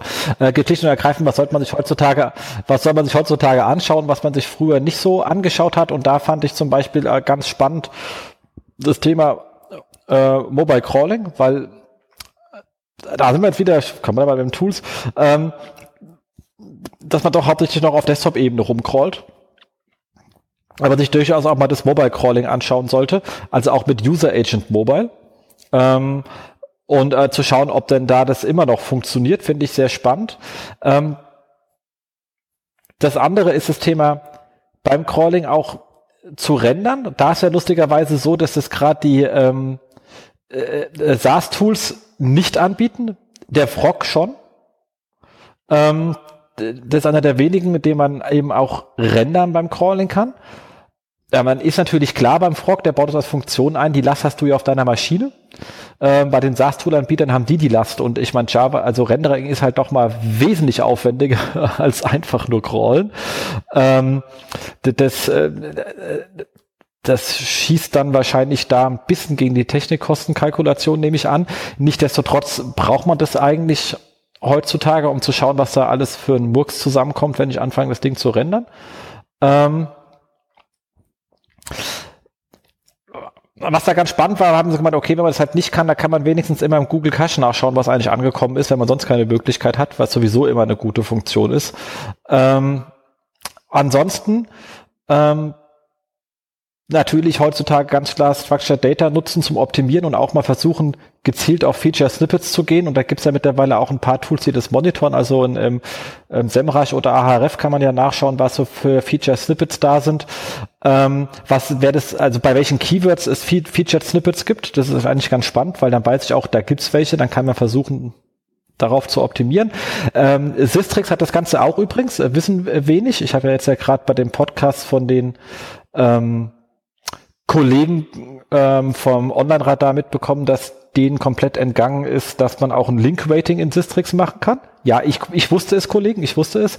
Ähm, aber es gibt da Sistrix auch die Möglichkeit nachzuschauen, welche, zu welchen Keywords eine Domain oder ein Host, also was man halt hier eingegeben hat, Featured Snippets hat. Das ist auch eine, eine, eine ganz spannende Sache. Ähm, sie zeigt jetzt aber nicht auf Keyword-Ebene. Also du kannst jetzt kein Keyword eingeben, glaube ich, und sagen, ob es ein Feature-Snippet gibt, aber die sagen dir alle Keywords, zu dem eine Domain Featured Snippets hat. Und zwar ist das im Bereich Universal Search, lustigerweise. Ähm, warum auch immer das da hängt, da hat es jetzt nicht vermutet, aber da gibt es ein Punkt Feature Snippets, da sieht man das. Ähm, und wenn man wissen will, wenn man so einen überhaupt großen Überblick haben will, wo es welche gibt, dann lohnt sich natürlich immer mal einfach die Wikipedia reinzuhängen. Da hat man ziemlich viele Begriffe, zu denen es Feature Snippets gibt. Ähm, lohnt sich einfach mal reinzuschauen, auch für sich selber mal zu prüfen. Ich kenne nämlich äh, immer wieder bei Kunden regelmäßig, man schaut hin und die wussten das gar nicht. Ähm, und das Schöne ist, wenn man es nicht weiß, dann kann man sie auch nicht verteidigen. Also deswegen sollte man es eigentlich wissen. Ähm, dann natürlich haben sie gesagt, hier AMP, da sage ich wieder Kotz. warum, warum? Ähm, also ich lese das jetzt, glaube ich, schon zum zweiten Mal in deinen Notizen, dass du dahinter Kotz geschrieben hast. Ja, weil ich einfach AMP zum Kotzen finde. Das hat ein Format, was Kaisau braucht. Also ist halt einfach ein kastriertes ähm, HTML, was nichts kann. Und ähm, Google halt einfach, die Dinger sind nicht mal schneller. Du kannst dann HTML selber genauso ja, aber, schnell machen wie ein AMP. Aber es spart halt, es spart halt auch ein bisschen Serverlast und so, ne? Also wenn, wenn du das Geld nicht mehr hast, dann, hast, dann geht dein Businessmodell eh nicht auf. Ähm, Aber das Blöde ist, Google, ich meine, das Einzige, warum du schnell ist, weil Google dir den Kram für dich kascht, aber damit verlierst du halt Kontrolle. Ähm, du, das ist einfach ein Format, was man nicht, es erhöht, erhöht die Komplexität bei den Systemen, weil du musst nochmal alles als AMP vorhalten. Ähm, es ist einfach scheiße. Also wenn, dann mache ich es richtig auf meiner HTML. Ähm, und das AMP hat einfach keiner gebraucht, außer Google, weil sie irgendein Gegeninstrument haben wollten zu Instant-Artikel bei ähm, äh, Facebook und die einfach sauer waren, dass die da die, die Content-Hoheit haben. Naja, aber ich meine, ich meine wundert sich das? Also wenn Google äh, Hü sagt und alle springen aus dem Fenster, also das war doch schon immer so, oder? Also äh, Ja, ja aber ich kann mich auch drüber beschweren, dass, dass nee, ich finde ja, nee, ich also ich finde es auf jeden Fall sinnvoll, aber du hast schon recht, weil alleine die Implementierung, ich will gar nicht wissen, was denn alle, die jetzt wieder aus dem Fenster springen, äh, was wie viele Millionen die weltweit ausgeben, nur um halt AMP umzusetzen. Ne? Ähm, weil ich sag mal so, der Ansatz ist jetzt nicht verkehrt, weil es gibt natürlich auch, Facebook hat das ja auch so argumentiert, es gibt immer noch Länder ähm, auf dieser Welt, die halt ein ganz, ganz langes Internet haben. Ja? Und ich meine, eigentlich muss man äh, das Land gar nicht verlassen, sondern brauchst du eigentlich nur 20 Kilometer aus Berlin rausfahren, dann weißt du schon, was Edge ist. Ja? Ähm, äh, deswegen ist AMP vielleicht nicht nur für die Entwicklungsländer gedacht, sondern auch für, für, für Deutschland. Aber ähm, ja, klar, die Implementierung und dieser ganze ne, neues Format, Kram, Anpassungen, das ist auf jeden Fall richtig, ja, Genau, also wir setzen uns damit natürlich auch massiv auseinander, weil in News kommst du an AMP leider nicht vorbei, aber ich finde es halt einfach, das ist eine Arbeitsaufwand und eine Kostenstruktur, die Google da, die einfach Kaisau gebraucht hat. Ähm, und das andere das Problem hätte man auch anderweitig lösen können, aber so wurden, sie holen sich einfach Kontrolle über Sachen, die nicht gehören, fertig aus. Naja, und vor allen Dingen, ähm, wie sie es machen, müsste man das rein politische. Meinung. Naja, vor allen Dingen, genau. wie sie es machen, und da, da kann man durchaus kritisch sein, wenn ich daran denke, ne, AMP-Artikel werden ja auch extra gemarkt, ne, auch bei Google News, selbst in der App stehen die ganz oben und nur die AMP-Artikel stehen ganz oben in der Google News App. Und angefangen auch noch ne, bei dem, diese Website ist für, für Mobilgeräte optimiert. Ne? Da ging es ja auch schon los mit PageSpeed und so weiter. Ne? Und alle, die sofort durch die äh, durch ihre Gerüchteküche gerannt sind, dachten so, oh Gott, PageSpeed ist ein direkter Ranking-Faktor. Wir müssen jetzt alles ganz schnell machen und so. Ja. Naja. Absolut. So, und ähm, dann hatte ich noch einen schönen Artikel ähm, ähm, zum Thema sind, wie verlässlich sind Google Trends Daten und zwar von ähm, SEO United. Ähm, und zwar haben die gefunden, es gab so ein Projekt, das heißt äh, Projekt Datenspende. Die wollten einfach ähm, irgendetwas messen, keine Ahnung, um, um das messen zu können, brauchen sie Suchanfragen und das machen die über ein Browser-Plugin. Also ganz legitim, sagen bitte Projekt Datenspende, installiert das Plugin und das sendet automatisch 32 Suchanfragen nach Parteien ähm, ins Netz. Und ähm, was sie genau machen, damit erreichen wollen, bitte nachlesen. Äh, das Ganze wurde aber über Spiegel äh, lief eine Promo über Spiegel, danach wurde das Ding relativ, äh, hat irgendwie ein paar tausend Installationen gehabt und das setzt halt automatisch eben diese 32 Suchanfragen ab, 16 ans Web und 16 an News. Und das Schöne ist, seitdem das Ding rausgegangen ist, es gibt die Suchanfrage Bündnis 90 Schrägstich die Grünen, so heißt halt die Partei, sucht natürlich so keine Sau. Also das ist so ein klassisches Artefakt, das gibt's real gar nicht. Ähm, aber du siehst, kaum war das Ding promotet, weil Spiegel, kaum gab's Installation, geht in Trend halt auch eben die Suchanfragen da nach Rauch, obwohl die sozusagen automatisiert sind. Es wird nichts geklickt, es wird gar nichts.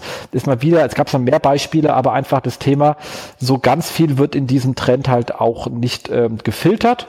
Und das passt ganz gut zum nächsten Artikel von ähm, äh, strategic.co, ähm, ähm, die einfach gezeigt haben, dass man mit dem eigenen Rank-Tracking und das hier ein Beispiel von einem Kunden, der seinen eigenen Brand, der überschaubar war, im täglichen Rank-Tracking hatte. Und weil er es im täglichen Rank-Tracking war, ging natürlich die Impression zu seinem Brand in der GSC nach oben. Klar, er fragt das Ding ja ab. Also das heißt auch solche Sachen, Rank-Tracking, Suchanfragen etc. pp. fließen halt eben auch in die GSC-Daten mit ein und können dann natürlich dann die Impression, nicht die Klickwerte, weil das klickt ja nichts, aber die Impression-Werte verfolgen, verschieben und dann wundert man sich, warum seine CTR so niedrig ist, obwohl man sich selbst gemacht hat.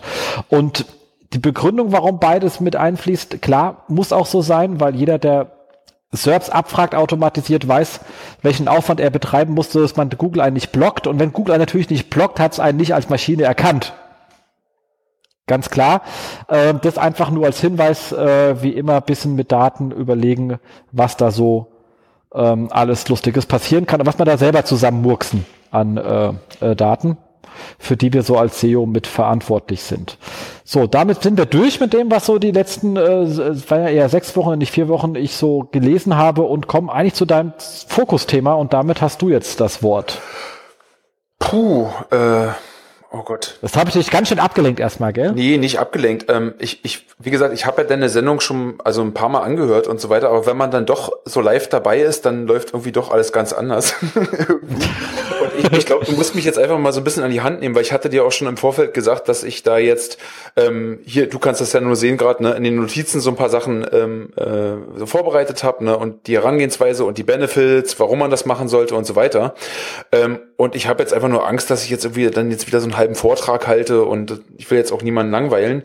Ähm, vielleicht springst du einfach mal da rein und, und, und fragst mich einfach mal. Du hast doch mega, mega Erfahrung so in der Moderationsführung, oder? Eigentlich sage ich, wenn ich moderiere, den Leuten immer nur Name, Firma und Bühne an. ich bin da sehr puristisch unterwegs. Ähm, aber ganz klar, fangen wir an.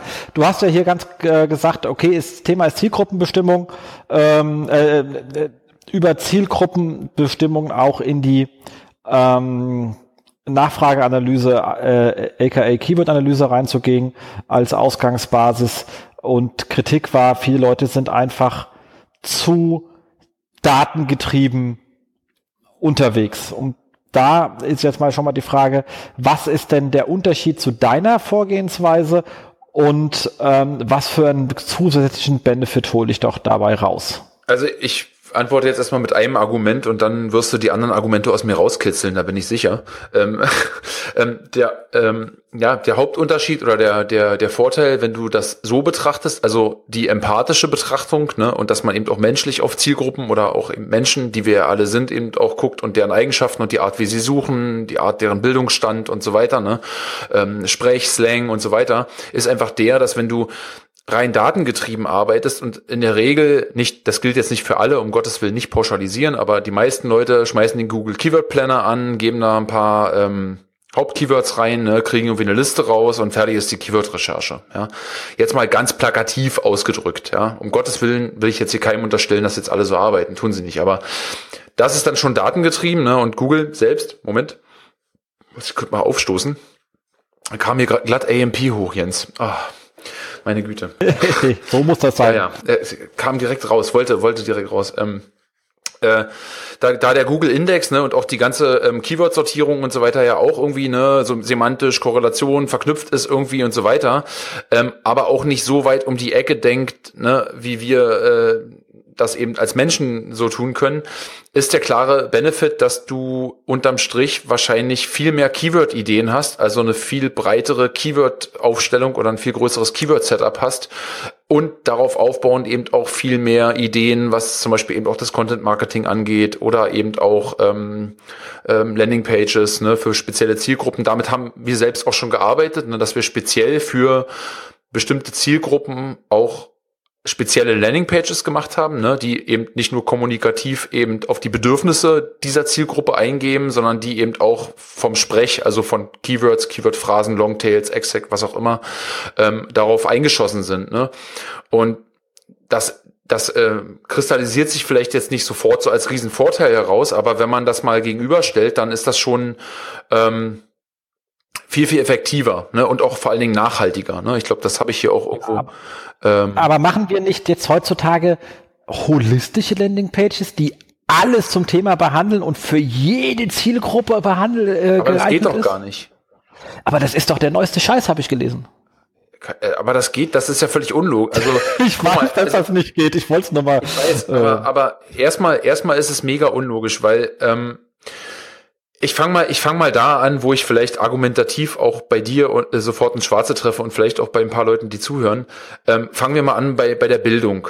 Ja, ähm, ist ein schwieriges Thema, ne, aber eben auch diese ähm, soziodemografischen Merkmale muss man eben auch berücksichtigen. Ja, und ähm, wenn man, und das merken wir zum Beispiel im Bereich Pharma Healthcare, und da ist dieser Prozess übrigens mal entstanden, weil es gibt ja im, im Bereich äh, Pharma und Healthcare eben ähm, äh, einmal die Patienten, ne, das sind die Laien, und dann gibt es die Ärzte, die HCPs, die Healthcare Professionals. Ne, und nach dem Gesetz äh, dürfen zum Beispiel diese, diese ähm, HCP-Seiten nicht für Laien zugänglich sein, weil da steht, ist eben für Ärzte, ne? das darf eben nicht sein. So, So, und dann haben wir uns eben auf die Patienten geguckt und haben festgestellt, dass es bei Patienten ähm, eben auch ähm, je nach Bildungsstand, also Bildungsstand auch im Sinne von, wie viel wissen die denn schon, was die an Krankheiten zum Beispiel haben, unterschiedlich auch suchen. Ja, um ein ganz billiges Beispiel zu nehmen, ähm, du hast irgendwie seit ein paar Wochen Dauerschnupfen.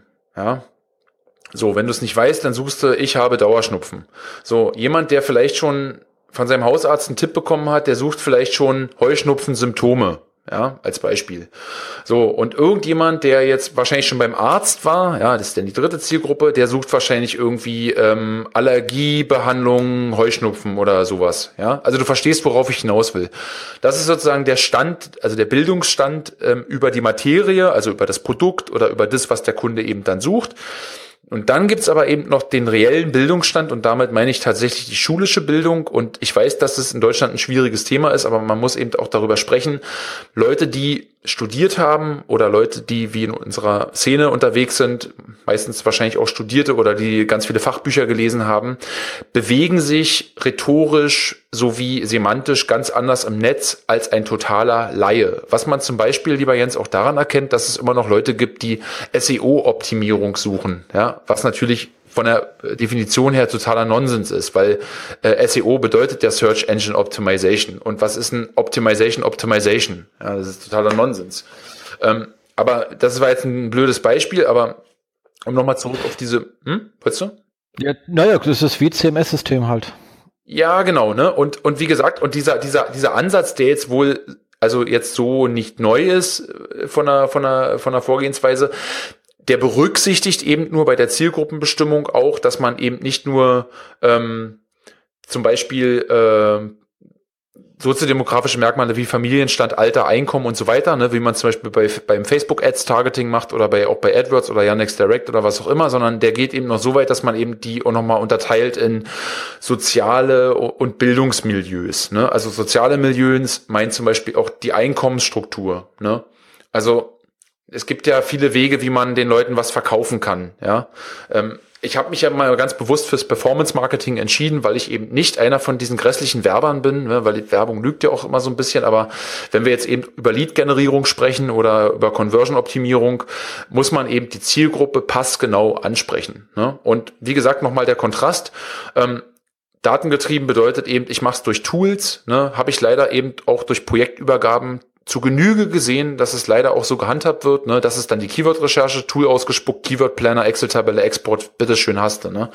Aber man kann es eben auch besser machen und ähm, das Kundenfeedback, was wir so bekommen haben, auch von Institutionen oder Abteilungen, die mit SEO oder Online da gar nichts zu tun haben, die haben sich dann zum Beispiel einfach bedankt, hey Mensch, ähm, das waren noch mal ein paar tolle Impulse ähm, für unsere Webseite oder für unsere weiß ich, ähm, Klinikabteilung, jetzt wissen wir, dass wir da auf jeden Fall nochmal eine FAQ nachschieben müssen und so weiter. Ne? Also weißt du, worauf ich hinaus will, ja? ja klar, ich frage mich jetzt nur an der Stelle, ähm, Schuster bleibt bei deinem Leisten. Ähm, wir kommen jetzt alle aus dem Bereich raus, der per se eher datengetrieben denn kreativ getrieben ist. Ähm, wenn ich jetzt sage, ich mache jetzt hier meine ähm, Keyword-Analyse ähm, im, ähm, ich habe dann nachher noch ein schönes Beispiel, ähm, im, im, im Bereich irgendwie ähm, Gaming und dann sehe ich halt, es suchen halt XYZ Leute nach ähm, PS4 kaufen, dann ist das halt mal so. Ähm, die, die damit ist gleich, man, da hätte jetzt auch keine Analyse für gebraucht, hier ist ein Beispiel, was einfach jedem auch ersichtlich ist. Offensichtlich ist PS4 ähm, äh, kaufen, wenn ich so Dinger verkaufe, wäre für mich wahrscheinlich ein, ein, ein sinntragendes Thema. Ähm, also habe ich wahrscheinlich auch das Produkt da, muss das Produkt beschrieben werden. Jetzt ist natürlich die Frage, und jetzt komme ich wieder zu dir, welche Zielgruppe bedient denn mein Shop? Weil ich muss nicht jeden, der PS4 sucht, also ich muss ja schon klar werden, äh, spreche ich Hardcore-Zocker an, dann muss ich natürlich das Ding viel faktischer und bulliger beschreiben, ähm, als äh, wenn es jetzt ähm, die, die Mutter ist, die es für ihren äh, Sohn irgendetwas genau, sucht. Da brauche ich vielleicht eine etwas zurückhaltende Konsole, irgendwas, weil sie es mal gehört ja. hat, aber nicht weiß, was das ist. Ne? Aber es kann aber auch die gleiche Person, die kann aber auch PS4 kaufen suchen. Verstehst du? Also ja, irgendwann klar, wird die sagen, ich bin, ich bin da, aber jetzt ist natürlich die Frage, ich sage den Leuten, ihr braucht PS4. kaufen für euren Shop und der Shop muss wissen, welche Menschen er anspricht. Also das heißt, diese ganze, also der, also ich als als ähm, sozusagen Product Owner oder Shopbetreiber muss wissen, was ist meine Zielgruppe und ähm, auch natürlich als Shop, was habe ich, was sind meine USPs, wenn auch 15 andere Leute eine, eine PS4 verkaufen. Da bin ich dann bei einer sehr spannenden Fragestellung. Aber die Tonalität und wen ich dann und, und äh, das heißt, ich, ich werde keine Seite erzeugen können, die zu einer optimalen Conversion bei jedem Mensch funktioniert. Deswegen gibt's ja auch verschiedene Nein. Shops, die was verkaufen. Genau, ich meinte ja auch, ähm, dass man, dass man das jetzt nicht als so ähm, äh, ähm, ne Anleitungsbuch sehen soll oder als irgendwas, sondern dass man sich das ein bisschen so diese Denke so mitnimmt, weil du hast natürlich völlig recht. Im E-Commerce-Bereich, wenn es da um PS4 kaufen geht, ja, dann ist das klar, worum es geht. Ja, ist eine, eine Brandsuche oder oder eben eine Produktsuche ganz klar benannt, dann ist die Optimierung klar. Aber um da jetzt mal den Impuls wieder mit reinzugeben, ähm, die Mutti, das fand ich ein ganz äh, nettes Beispiel, ähm, was mir, also eine, eigentlich eine Steilvorlage, die du mir gegeben hast, Jens, ähm, ähm, ist ja dann zum Beispiel so, wenn sie die PS4 nicht kennt, sucht sie vielleicht eher nach Konsole, ja. Und wenn man jetzt mal ans Content Marketing denkt oder eben auch an ähm, eben auch an das, die, das Bedienen der Zielgruppe, ähm, wäre hier eben eine, eine Seite, die eben die Mutti dann abholt, ja, wenn sie sich eben, jetzt wirst du gleich sagen, ja, da gibt's doch diese ganzen Nischenseiten mit Konsolentesten und irgendwas, ja, ja, stimmt alles, ist aber qualitativ Bullshit alles so, ja. Sondern ich meine nur, da wäre es eben für den Shop eben ähm, eine schöne Chance, ähm, eben mal darüber nachzudenken, vielleicht einen Bereich zu machen, der Neueinsteigern, ich zum Beispiel habe jetzt gerade angefangen mit Drohnenfliegen, ja, und da habe ich mich auch sehr, sehr viel informieren müssen, ähm, äh, ja, jemand, der eine Phantom 3 Pro sucht, weiß schon, was er will. Ja, ich suche eine Drohne zum Freifliegen, bla, irgendwas, ja. Und dann ist doch toll für den Shop zu überlegen, ob er vielleicht einen Bereich macht, wo er genau die Leute und auch die Oma Hilde, die für ihren Enkel was kaufen will und so weiter, ne, ähm, wo man aber auch ähm, semantisch, also auch mit den Wordings, ähm, eher laienhafter umgeht als der Hardcore PS4-Spieler, der die ganzen Prozessor-Facts und bla bla irgendwas sehen will und den Preis bitte danke fünf Minuten gekauft. Weißt du, was ich meine? So. Ja? Also das muss man dann. Genau, oder um ein anderes Beispiel zu nehmen, ich versuche immer Beispiele, die, die so offensichtlich sind, dass man dafür die Methoden nicht braucht. Also ansonsten müssten wir für den konkreten Fall eine konkrete Herleitung haben. Dafür reicht die Sendung jetzt nicht aus. Also bitte Zuhörer jetzt nicht erschießen und sagen, dafür brauche ich ja gar keine Methode, das sagt mir mein Kopf. Aber genau unser Kopf sagt uns das aufgrund unserer Lebenserfahrung. Ich möchte jetzt ein Hotel vermarkten. Mhm. Ähm, jetzt bin ich natürlich da und sag, wer ist denn wer kommt denn in mein Hotel? So, wenn ich jetzt irgendwie ähm, Fünf-Sterne-Hotel. Du hast schon bin, gewonnen. Ich sag dir auch, warum du gewonnen hast. Äh, genau. Weil es einfach transaktionsorientiert ist. Da geht's nur um die Buchung und Hotel kennt jeder. Also das ist. Nee, nee, nee, nee, nee, das meine ich jetzt nicht. Ich bin jetzt, also das ist da, wir gehen jetzt weg und sagen, ich möchte die Leute vorher auf. Also was für Content mache ich auf meinem Hotel, um Jetzt mal unabhängig davon, ob es schwenken soll oder nicht. Ich habe meine Hotelseite und das schreibe ich da drauf, was hier alles ist. Also ich kann meine Zimmer beschreiben etc. pp. Aber was ja auch spannend immer ist, Leute, was ist denn so drumherum? Und dann muss ich natürlich sagen, welche Leute kommen denn zu mir und welche, welche Informationen sind für sie sinnvoll? Wie zum Beispiel bei so einem Fünf-Sterne-Hotel, wo ist denn hier der nächste Golfplatz? Wenn ich jetzt in A&O bin, würde ich jetzt nicht den nächsten Golfplatz beschreiben, weil wahrscheinlich meine Backpacker ganz selten Golf spielen gehen. Mhm. Aber da ist schon klar, also da, hier determiniert die Zielgruppe, was für einen ähm, erweiterten Content ich auf bei mir spielen kann, so der dann auch am Ende wieder äh, auf Marke einzahlt oder sogar ähm, Leute auf mich Aufmerksamkeit macht, die, also wenn jetzt ein Golfspieler die Golfinformationen auf der auf dem Hotel von A und O findet, dann wird er sich auch wundern, was da was da los ist. Aber das ist ja kontextuell also, Blödsinn. Also das ist ja genau, das ist kontextuell Blödsinn, aber das ergibt sich hieraus, weil die Zielgruppe eine ganz andere ist. So und das heißt, jetzt wenn man weggeht von so ganz trivialen Beispielen, wo es eben ein bisschen komplizierter wird, ist dann schon wirklich zu sagen, ähm, beschreibe ich jetzt Schwimmbäder in der Gegend oder äh, whatever. Also welche Leute ziehe ich an? Und was sind das? Also was ist denn, und ich finde ja so Zielgruppen sind immer so für mich so ein kreatives Werkzeug, dass ich sagen kann, ich stelle mir jemanden konkret vor, das hilft es mir, mich in seine Lage rein zu versetzen und zu sagen, was, was genau, exakt, was äh, wäre für Sie wahrscheinlich hilfreich und in welcher Form, in welcher Darreichungsform braucht sie diese Hilfe, die ich hier anbiete? Ja, also wie gesagt, Jens, dein Messer steckt in meinem Rücken. Du hast mich getroffen. Also das Totschlagargument, ne, Hotel und Hardcore äh, transaktionsgetrieben. Ist natürlich außen vor. Ne? Da machen wir uns nichts vor. Ähm, da wird das wahrscheinlich schwierig werden, ja, weil was soll, wie du gesagt hast, ein Hotel äh, mit der Golfplatzbeschreibung machen, wenn es eigentlich, wenn das Hotel nur Zimmer hat, ja, und da geht's um Übernachtungen und wahrscheinlich nur um Preise, ja. Und dann gibt's noch Booking.com, dann bist du sowieso raus. Ne? Also da haben ja ganz andere Portale das Monopol drauf. Ähm, deswegen meinte ich aber auch, man, man, man muss das auch abwägen, wo man das braucht. Und es gibt aber auch tatsächlich Bereiche und Branchen, wo das geht und wo das auch gut ist, wenn man so denkt. Zum Beispiel und das, da spreche ich von einem sehr anspruchsvollen Bereich, wo wir sehr viel Erfahrung haben, eben ähm, im Bereich Pharma, ähm, ähm, medizinische Artikel und so weiter und so fort. Ja, also alles, was so Produkte angeht ähm, oder, oder medizinische Produkte angeht, wo Leute sehr, sehr wohl darauf bedacht sind, ähm, an die Hand genommen zu werden, ja, oder eben auch überzeugt zu werden und was eben auch immer. Ähm, dann gibt es auch noch ähm, ganz, ganz andere, wenn du mal zum Beispiel in die Innovationsecke guckst, ganz, ganz viele neue Produkte, die sind super, kennt aber kein Schwein, sind erklärungsbedürftig. Was machst du da?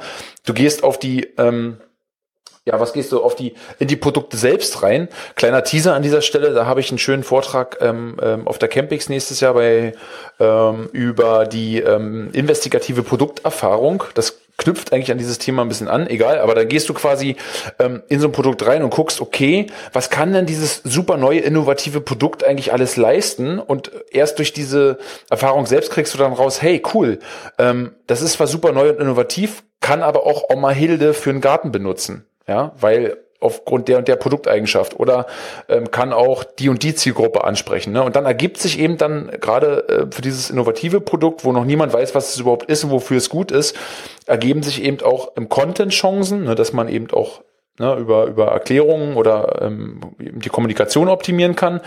Und es ergeben sich eben auch ergibt sich ein breites Keyword-Setup, ne, was man zum Beispiel über SEA einbuchen kann, ne, über bestimmte weiß ich, Transaktionen, was auch immer. Ne? Also du verstehst jetzt, worauf ich hinaus will, ne? welche Vorteile das gibt. Dass es nicht universell anwendbar ist, das ist jetzt, glaube ich, auch klar geworden. Oder?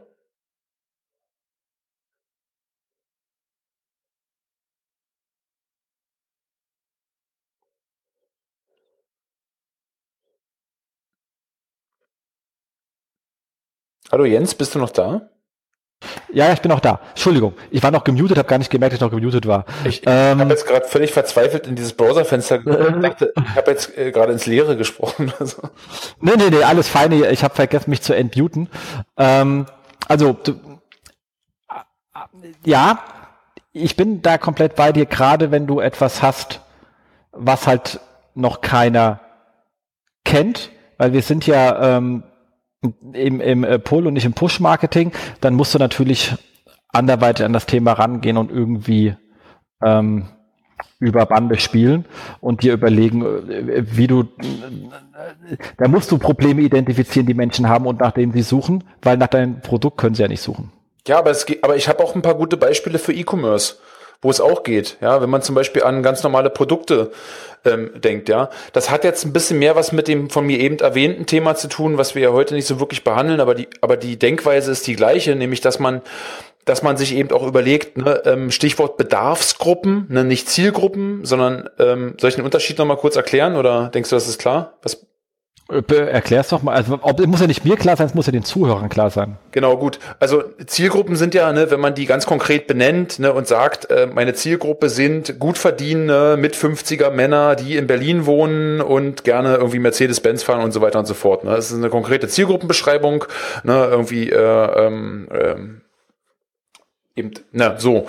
Aber Bedarfsgruppen äh, sind viel, viel einfacher gestrickt, nämlich ähm, Bedarfsgruppen sind alle die, die Gartenarbeit machen. Das ist eine Bedarfsgruppe. Ne? Und da sind viele Menschen mit eingeschlossen. Und das kann man zum Beispiel ja dann genauso anwenden oder eben eine, eine Mischung draus machen. Ne?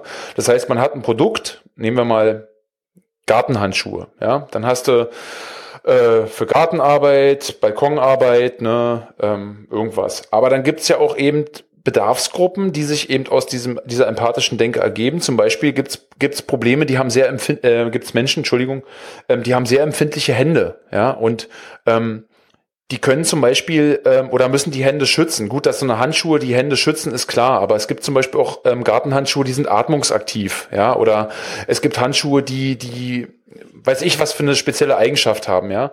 Und wenn man diese speziellen Eigenschaften mit einer Bedarfsgruppe matcht, ja, oder eben mit einer Zielgruppe, wo man sagt, okay, die haben empfindliche Haut und so weiter und die brauchen was, dann hast du auf jeden Fall schon mal einen, vor einen Vorsprung vor der Konkurrenz, die das nicht auf dem Schirm haben. Ne? Das heißt, du kannst da schon wieder semantisch ganz anders arbeiten, vielleicht ein bisschen mehr in Richtung SEA als in SEO, aber du weißt eben da, worauf ich hinaus will. Ne?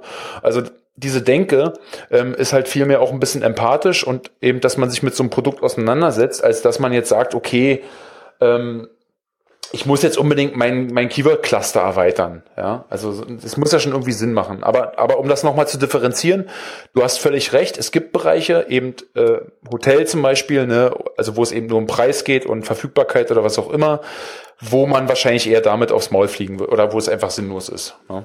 Genau. Nee, nee, ich mein Bei nochmal, mein Hotelbeispiel war schon eher pro deine Methode, nicht gegen deine Methode. Aber genau da, aber genau da würde mir jetzt auch nichts, also da könnte man jetzt noch sagen, na gut, dann bewirbt man halt oder hebt man den Spa-Bereich besonders hervor, aber bei, gerade bei Hotels geht's doch eigentlich nur immer um den Preis, um die Lage oder die Verfügbarkeit, oder?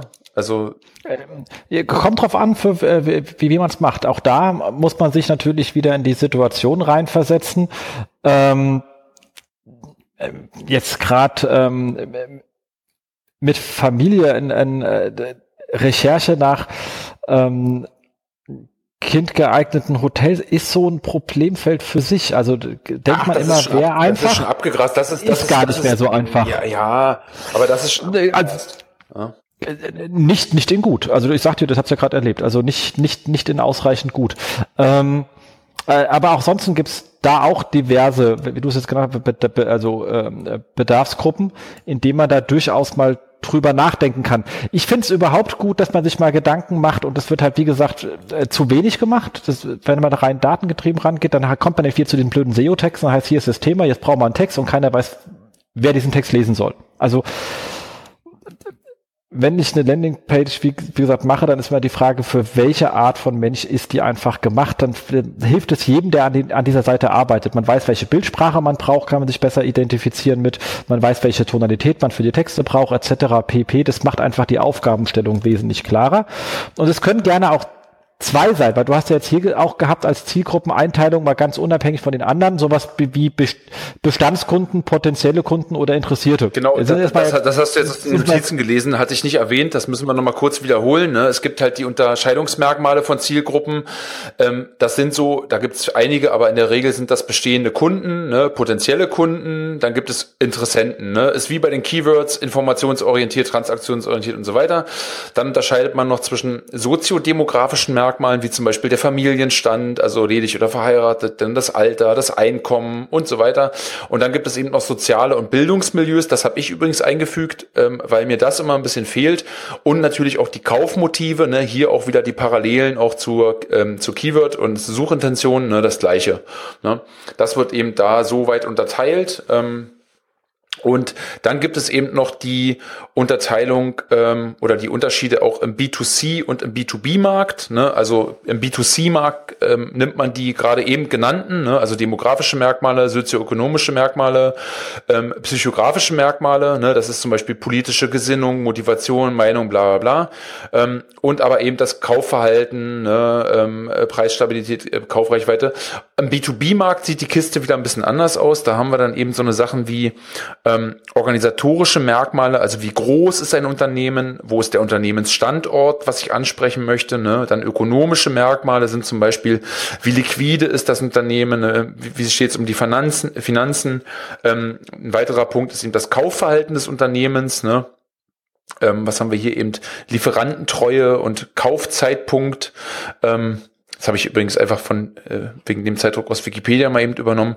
Ähm, und dann haben wir eben personenbezogene Merkmale oder Char Charakteristika der Entscheidungsträger der Unternehmen, Informationssammlung, Zeitdruck, innovationsfreudig und so weiter. Ne? Also man sieht, auch hier muss man dann eben muss man dann eben entscheiden, wobei ich jetzt hier mal ganz plump und frei raus behaupten würde, dadurch, dass unterm Strich letzten Endes auch im B2B-Sektor Menschen suchen, ähm, würde ich fast mal behaupten, dass die B2C-Unterscheidungsmerkmale genauso gelten, oder? Was denkst du darüber? Jens, hast du dich wieder gemutet? ähm, die unter, ich glaube, die ähm, im B2B die Sachen schon wichtig sind, wie organisatorische Merkmale und so weiter. Ähm, ich glaube aber, was ich auch ganz gerne mache, ist erstmal so äh, grob einzuteilen, was ist denn mit Nutzern, also wenn ich jetzt nur auf der Produktdetailseite bin. Wie gesagt, äh, Content Marketing ist ein anderes Thema als Produktdetailseite. Wie du auch schon gesagt hast, aber auch, auch bei einer Produktdetailseite gibt's halt die Leute, die sagen, ich kenne das Produkt, wie du schon sagst, die sagen halt hier, ähm, LCD-Fernseher äh, Samsung 37 14 12 kaufen. So, dann gibt's aber die anderen, die sich nicht sicher sind. Ich sage immer, was ist denn jetzt, wenn jemand anders für jemanden einkauft? Zum Beispiel gerade rund um Weihnachten Geschenke. Also wenn ich jetzt Geschenke für jemanden suche, dann bewege ich mich meistens in Produktbereichen, in denen ich mich nicht auskenne. Ich habe aber ein sehr hohes Sicherheitsbedürfnis, dass ich keinen Scheiß kaufe. Genau, das heißt, dann muss, muss, muss jemand auf dem Laienniveau auf, also auf dich zukommen in der Kommunikation und dir die grundlegendsten Eigenschaften, die, die du jetzt für die Kaufentscheidung brauchst, dir mitgeben. Und Exakt, genau. Und dann brauche ich halt eben. Und das ist zielgruppengerechte Kommunikation.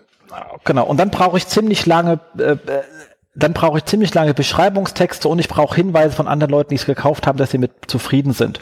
Und diese Art von Aufbau sieht man halt bei Amazon sehr schön und ich verstehe nicht, warum das die Leute einfach nicht hinterher kopieren. Sie können ja ganz Layout anders machen. Aber äh, ich kenne es bei so vielen E-Commercer, die sagen, nee, wir wollen nicht so viel Text, wir wollen das nicht und wir wollen Aber jenes Amazon nicht. macht das auch nicht hundertprozentig richtig. Du hast halt auch ganz viele Drittverkäufer, die pasten ihre Produktbeschreibung da rein, irgendwie bla bla bla und unten drunter, ja, die Bewertungen sind richtig, das stimmt.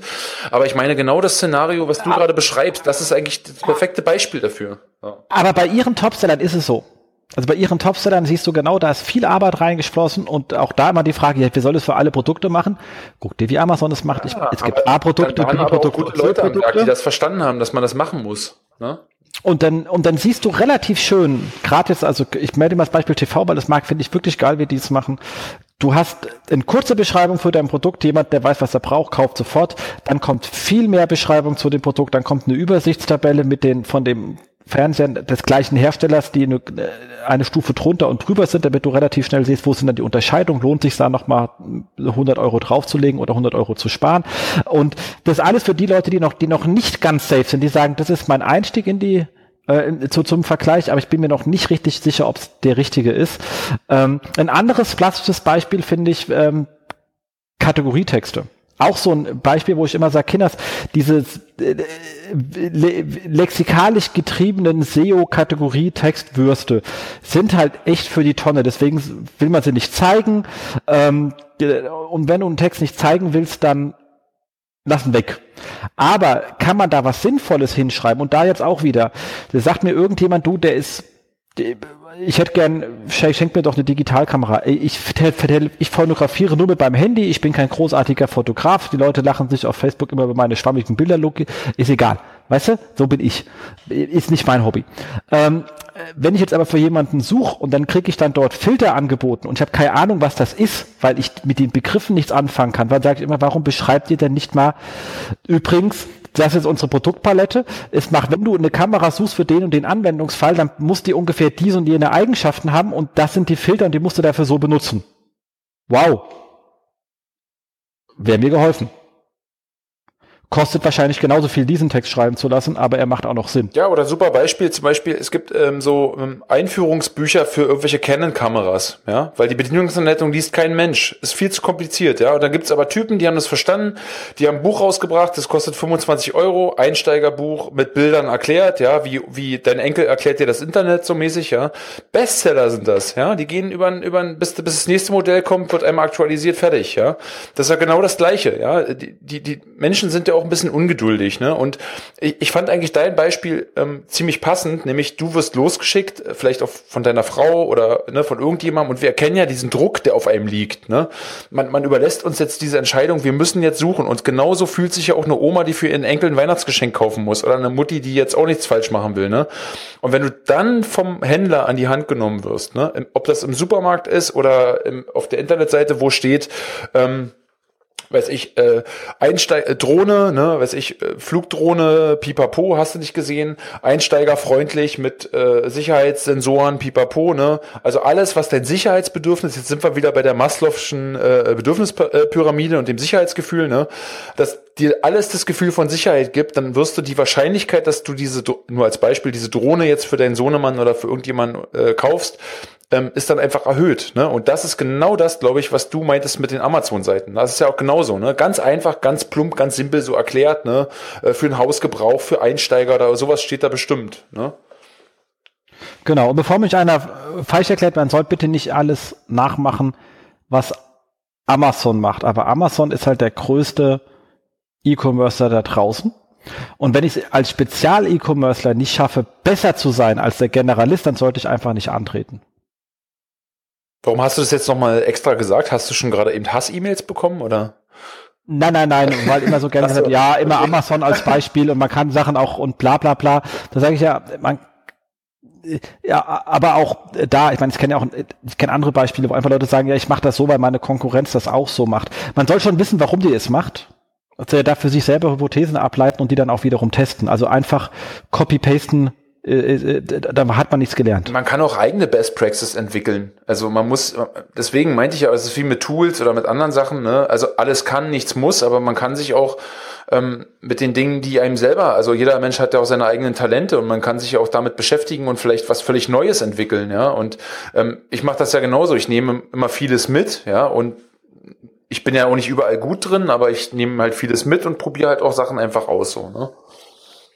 Und Amazon finde ich ehrlich gesagt, also weil du meintest, naja, und die meisten Seiten würde ich fast schon widersprechen. Also ich finde nicht, dass die Produktseiten richtig, richtig krass gut sind. Also mag sein, dass es mal so ein paar kleine Ausnahmen gibt, ähm, aber in, im, im Großteil, weil es rücken ja auch immer mehr von so aus China ähm, Verkäufer rein und das ist der letzte, Entschuldigung, der letzte Dreck, was da in den Produktbeschreibungen steht. Ja, das ist teilweise Google Translate Niveau, dass, dass Amazon sowas überhaupt zulässt. Also es ist eigentlich eine Schande.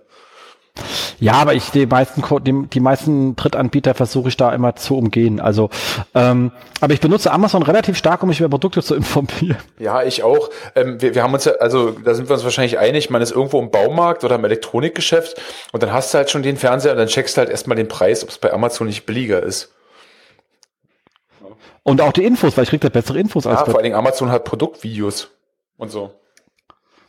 Eben, aber der äh, geht uns ja weg vom Text, ging nur eben um das Beispiel, dass man sagen kann, okay, meine Hauptzielgruppe ist das, aber welche könnte ich zum Beispiel noch bedienen, wenn ich noch ein bisschen meinen Content ausbaue? Genau, und da sind wir eben auch bei den Benefits dieser Vorgehensweise oder ich nenne es jetzt mal eher so kreativ, so dieser, dieser, dieser Impulse, ne, also dieser Denke, ähm, dass man eben auch vielleicht ähm, Nutzer, also Bedarfsgruppen ähm, identifizieren kann, ähm, die man noch gar nicht auf dem Schirm hatte. Ja, also vielleicht hat mein Produkt oder meine Dienstleistung auch eine Anwendbarkeit, also Dienstleistung vielleicht eher nicht, aber mein Produkt hat ja vielleicht auch Eigenschaften, die eine ganz andere Bedarfsgruppe ansprechen. Ne? Und ich weiß einfach, dass daraus sind schon Firmen entstanden. Ja, natürlich. Natürlich sind daraus Firmen entstanden, ja. Ähm, aber genau, genau darum geht's ja immer um dieses Nischending, ja. Wenn ich mir angucke, das, das driftet jetzt auch wieder vom Thema ab, aber wenn du dir mal anguckst, was auf dem App-Sektor, ja, ähm, jede Woche schießt da irgendeine Firma mit irgendeinem super neuen Bla-Service irgendwie um die Ecke, ja. Ähm, Wahnsinn, ja. Also gut, ist jetzt ein ganz anderes Thema. Zurück zu unserem Thema. Ähm, eben neue potenzielle Käufer und auch äh, potenzielle Kunden, ne? Ähm, aber auch ähm, hier Optimierung der Angebotskommunikation. Ne? Das heißt, deine Frau oder irgendjemand schickt dich halt hilflos, hilflos und alleine in den Supermarkt und deswegen äh, und du sollst halt irgendwas kaufen, was, was du nicht kennst, so, dann ist halt eben auch die Angebotskommunikation für diese Zielgruppe, also sprich in dem Fall du, der Laie, äh, eben auch wichtig. Ähm, aber eben ähm, gleichzeitig auch die Optimierung von Produkttexten und Landingpages, ne? wie ich schon gesagt habe. Also wir haben das schon erfolgreich gemacht. Ähm, man muss jetzt nicht, sage ich mal, die Zielgruppe in jedes Segment zerlegen. Ja, man, da reicht es auch in größere. Alles andere wäre wahrscheinlich finanziell eine Katastrophe. Aber wenn man die gröbsten Zielgruppen ne, oder meinetwegen Zielgruppencluster extra bespielt mit einer speziellen Landingpage, meinetwegen der einmal den Profi als Zielgruppe und einmal der Laie, dann hat man schon sehr viel ähm, äh, gewonnen und kann den Kunden auch abholen, zielgruppengerecht. Ne? Eine andere Sache ist eben auch, dass man ähm, durch diese ähm, neuen und potenziellen Käuferschaften eben auch fürs Content Marketing, also zum Beispiel für irgendwelche Nischenseiten oder für Blogs oder was auch immer, ähm, auch eine Menge guten, gute Ideen bekommt für, für, für Content. Ne? F zum Beispiel für ähm, How-To-Videos oder ähm, ne, irgendwie, wie mache ich das und so weiter. Ne? Auf YouTube ist eine ganze, ganze Szene von Hobby-YouTubern äh, äh, entstanden, dadurch, dass sie einfach Produkte erklärt haben. Ja? Und zwar ein Produkt über 20 Videos. Wahnsinn, ne? Also, da sieht man mal, wie faul die Menschen sind. Die gucken sich lieber YouTube-Videos an und lesen halt irgendwas. Ähm, und ein Totschlagargument ist, das gilt jetzt vielleicht nicht unbedingt in dem Kontext, aber es ist halt immer noch günstiger, so heranzugehen, als sich jetzt ähm, um teure Studien oder eben um Marktforschung zu kümmern, ne, was man wiederum bezahlen müsste, um das eben zu ermitteln. Ne? Und wir sind uns alle einig darüber, dass ähm, Website, SEO oder andere Digitalprojekte meistens auch nicht die Budgets haben, wie zum Beispiel ähm, der neu, die neue A-Klasse vor der Produkteinführung. Ja, klar. Genau, also das nur das Einzige, was ich immer noch nicht so ganz sicher bin. Also ich finde, es ist ein Bereich, mit dem man sich in unserer Branche auseinandersetzen muss. Ich muss bloß sagen, sind wir die Richtigen, um diese Zielgruppen zu beschreiben und diese ganzen Personas zu machen, etc. pp. Oder ist es nicht vielmehr so, dass man so etwas in einem Team macht, in dem wir zuliefern eben das, was wir datengetrieben können, nämlich die Suchanfragen etc. pp. Und das dann mit, weil es gibt Profis in so in, in dem Bereich und ich finde immer ganz gut, wenn man die besten Leute ihre Sachen machen lässt und und dann sagt, in einem Teamwork gehören mehrere Leute mit dazu, die diese Person das definieren und wir sind einfach nur ein Teil, der einen gewissen Fragment zuliefert zu diesem Thema. Äh, wichtig ist, glaube ich, aber, dass wenn man einfach Kunden hat, die sagen, mach mal eine Keyword-Analyse, dann können wir daraus Texten machen, dass wir sagen, damit springst du zu kurz, mein Freund. Naja, also ich, ich sag mal so, du hast schon recht, ja, aber das ist ja auch so ein bisschen diese Idealdenke, ja. Ich meine, wir alle wünschen uns, dass es irgendwie so ist, dass nur wir werden irgendwie als SEOler herangezogen oder als Consultants und die anderen Profis machen den Rest. Das ist in einem Bruchteil von Projekten ist das, ist das der Fall, dass das so läuft, ja. Ähm, ich sag mal so, es kann nichts schaden und ich sage das nochmal ganz deutlich, man sollte das nicht so als muss mitnehmen, sondern als kann und hätte und könnte, ne? also als Impuls mitnehmen äh, und das mal in die Denke einfließen lassen, wenn man eine Keyword-Recherche macht und wenn man sich mit einem, mit einem Produkt und einem Kunden auseinandersetzt, weil das wirklich unheimlich tolle Einblicke gewährt, aber natürlich, klar, wenn der, was machst du da? Irgendwas klatscht die ganze Zeit. Ähm, ja, ich habe hier ein bisschen was rumgeschoben. Langweile ich dich jetzt? Nein. Ich habe auch noch Kulis, pass mal auf. Oh, ich war die ganze Zeit so neidisch, weil du hast an deiner Dampfe gezogen. Ich wollte auch, aber mein Akku ist leer, schon seit einer Stunde irgendwie und oh, das ist, ja, ja, egal. Andere, anderes Thema. Ähm, Nee, und ähm, wie gesagt, das ist halt eher nicht, nicht der Fall, dass wir die, die Konstellation haben, dass du als der, die SEO-Profi-Agentur eingekauft wirst, dann gibt's noch eine Kommunikationsagentur, dann gibt's noch den, den, das hast du bei Riesenprojekten, ja, habe ich auch schon gehabt. Da ist das auch mega angenehm, so zu arbeiten, weil dann werden nämlich die Personas von der Werbeagentur oder von den, von der Kommunikationsagentur erstellt, ja, und selbst dann kann man halt noch mitreden. Aber ich sag mal so, es kann auf der anderen Seite auch nichts schaden, wenn man sich zumindestens mal mit Personas auseinandergesetzt hat oder eben auch mit Zielgruppen und wie man die bestimmt, weil man dann automatisch auch ein bisschen von diesem datengetriebenen etwas weggeht und ein bisschen kritischer wird. Ne? Also es kann nichts schaden. Ähm, und also es ist jetzt auch nicht so mega äh, super produktiv und es kann aber auch nichts schaden. Ne? Also es ist, man, man sollte es mal so mitnehmen, man muss aber nicht. Ne? Nee, da bin ich bei dir, aber man, man ist ja doch oft auch im Umfeld, wo Unternehmen ein bisschen größer sind und ich meine, das sind so bei uns auch so ein bisschen so die Standardfragen, so wer ist denn hier zuständig für und gibt's etwas? Also ab einer gewissen Größe gibt's diese Persona-Beschreibung in der Regel. Ähm, und äh, ja, das gehört für mich auch da kurz, am Anfang genau, kurz reinspringen? zum Setup, zum Projekt-Setup dazu ist. Man fragt, gibt es Leute, die dafür zuständig sind? Wenn ja, was gibt's denn da? Gibt es Menschen, die dafür? Wenn ja, wenn nicht, auch gut, dann weiß man, okay, ist nichts, dann müssen wir da zumindest rudimentär uns drum Gedanken machen. Genau, das stimmt, aber auch hier muss ich leider die Praxis nochmal äh, hier in den Raum werfen, sieht es oftmals auch so aus, dass ähm, es natürlich immer Leute gibt, die sich irgendwie so melden oder in, in KMU-Unternehmen oder irgendwo auch immer für irgendwas verantwortlich sind, aber dann oftmals basiert die ganze Denke, und das meine ich jetzt gar nicht pauschalisierend oder groß böse, oftmals dann vielleicht auf ein, zwei E-Books ähm, oder irgendwelchen ne, Sachen irgendwas. Ähm, was ich damit eben nur sagen will, ist es wie in jedem Bereich, man muss sich natürlich dann sehr intensiv mit den Sachen und den äh, ja, Korrelationen und den Kausalitäten eben auseinandersetzen. Und es ist nicht schlecht, wenn man das einfach mal so verinnerlicht und das mal so auf dem Schirm hat. Ne?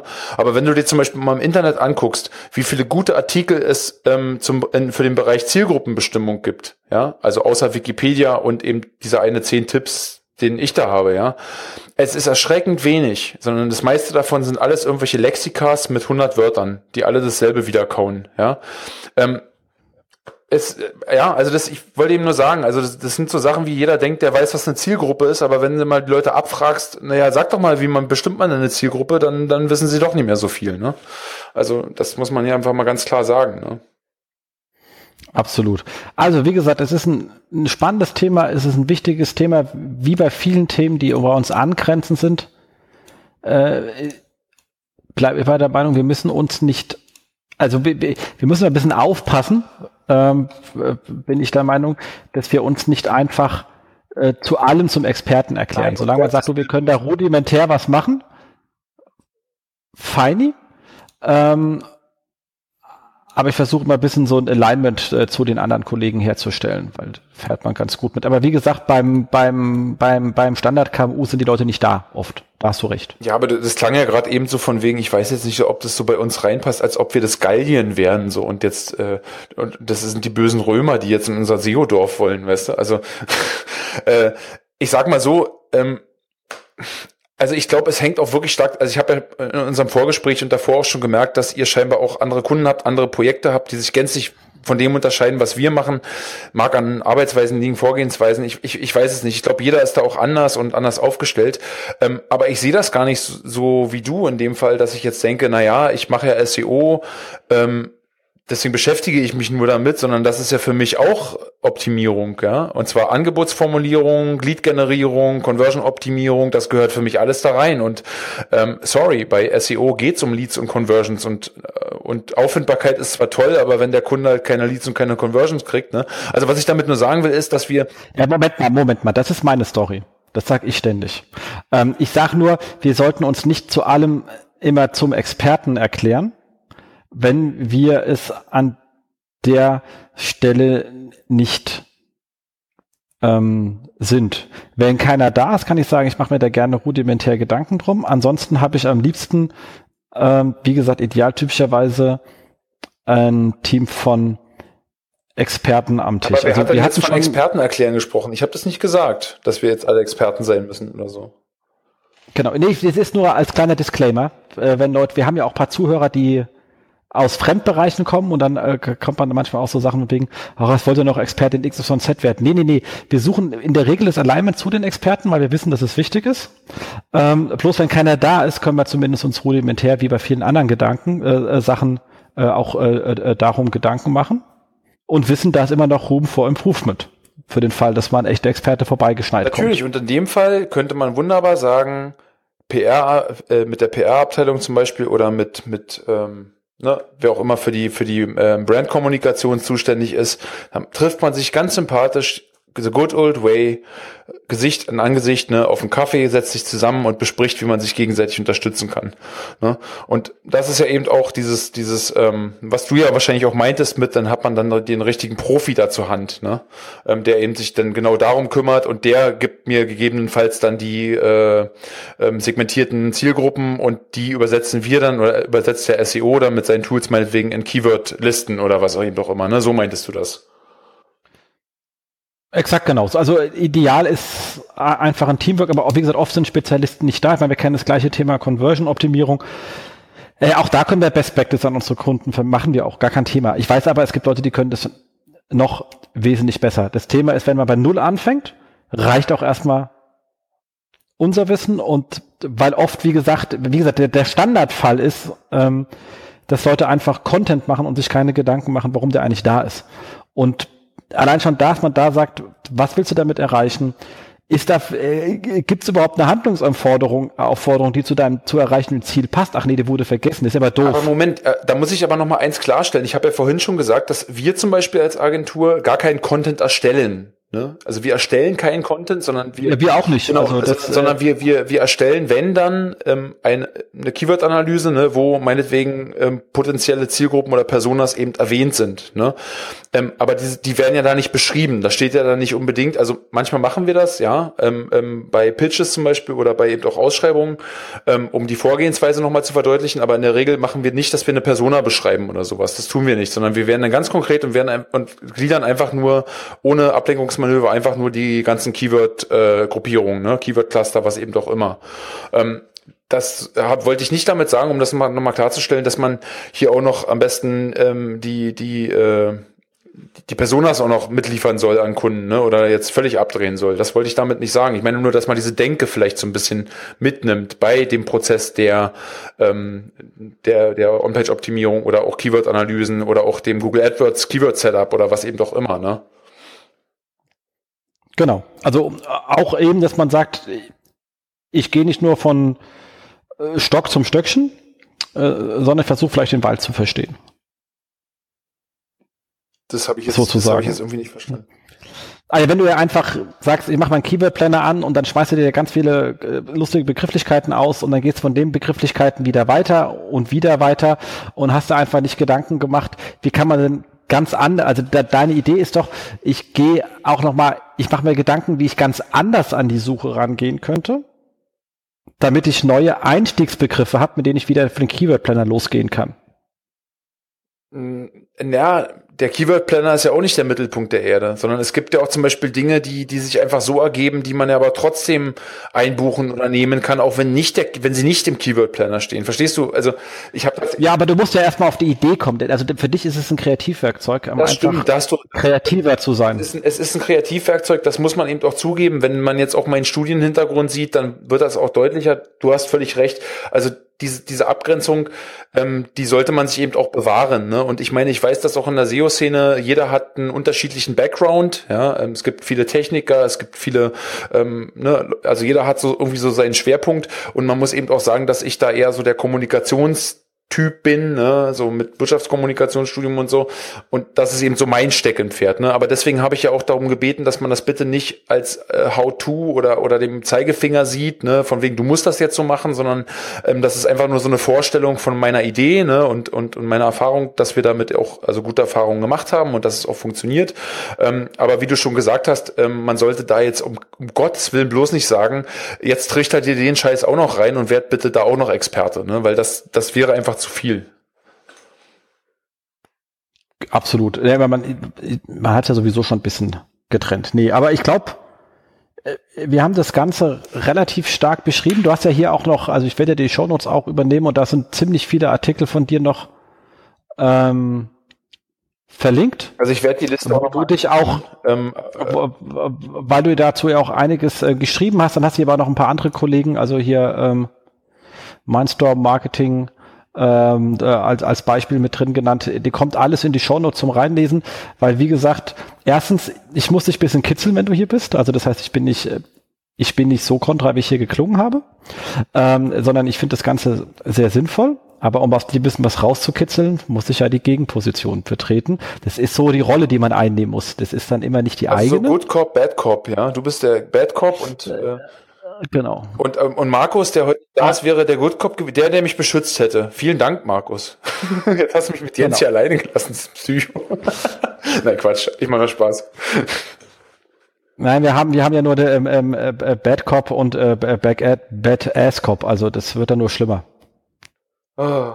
Weil wir wollen ja alles aus den Leuten rausquetschen, was geht. Und ähm, das klappt. Aber ich glaube, äh, wir haben das jetzt relativ ähm, umfangreich gesagt was damit gemeint ist und wie man damit vorgehen kann, weil äh, wir sind jetzt auch bei zwei Stunden. Ich kriege immer Haue, wenn er zu lang wird. Aber es gibt ja zwei Arten von Hörern. Die einen sagen, der ist zu kurz, ich jogge noch länger, ich brauche das länger. Und die anderen sagen, mein Arbeitsweg ist nur 20 Minuten, kriegst du das auch ein Zehntel der Zeit, weil ich kann dich nicht schneller drehen, du redest schon so schnell. Hast du eigentlich so Kapitelmarker eigentlich mal oder mal daran gedacht? Ja, ja, ja. Dann äh, die sind da. Weil da kann man einfach reinspringen, ne? So in, in äh, genau, aber nur auf der Website. Ähm, das, das mit dem, wie ich das in die Datei reinbekomme, da gibt's verschiedene Möglichkeiten, aber keine hat jetzt so robust funktioniert, wie ich sie gerne hätte. Ähm, und dann habe ich festgestellt, das ist wieder ein Gebiet, da gibt's kein einfaches How-To und dann hat Jens schon wieder keine Lust drauf gehabt. Aber auf der Webseite sind die. Also wenn auf der Webseite den Player benutzt auf der Webseite, was ja keiner macht, man hört es ja auf dem Dings, aber die, die es machen, die wenigen, die es machen, die haben den Luxus, in die Kapitel springen zu können. Okay, also wir haben gnadenlos überzogen. Ich entschuldige mich an dieser Stelle, das ist meine nee, nee, nee, Zwei Stunden ist, zwei Stunden Alles ist noch in Ordnung, ja? Voll in time, voll in time. Okay, gut, das klang jetzt genau. so, als ob wir richtig weit drüber sind. Nein, zwei Stunden ist super. Zwei Stunden ist super. Ähm, aber kommen wir zum nächsten Kapitel, wo dann auch eine Kapitelmarke wäre bei 1,58 sozusagen. Ähm, SEO-Konferenzausblick, was so demnächst kommt. Ähm, da haben wir natürlich, habe ich ganz vergessen, hier reinzuschreiben, ähm, den Online-Marketing-Tag in Wiesbaden. Der ist äh, im September. Und äh, ich bin auch da, viele andere spannende Leute sind da und ähm, Wiesbaden, nette Stadt, lohnt sich also vorbeizukommen. Und ähm, wir haben den ähm, SEO Day am 12.10. in Köln, wie jedes Jahr.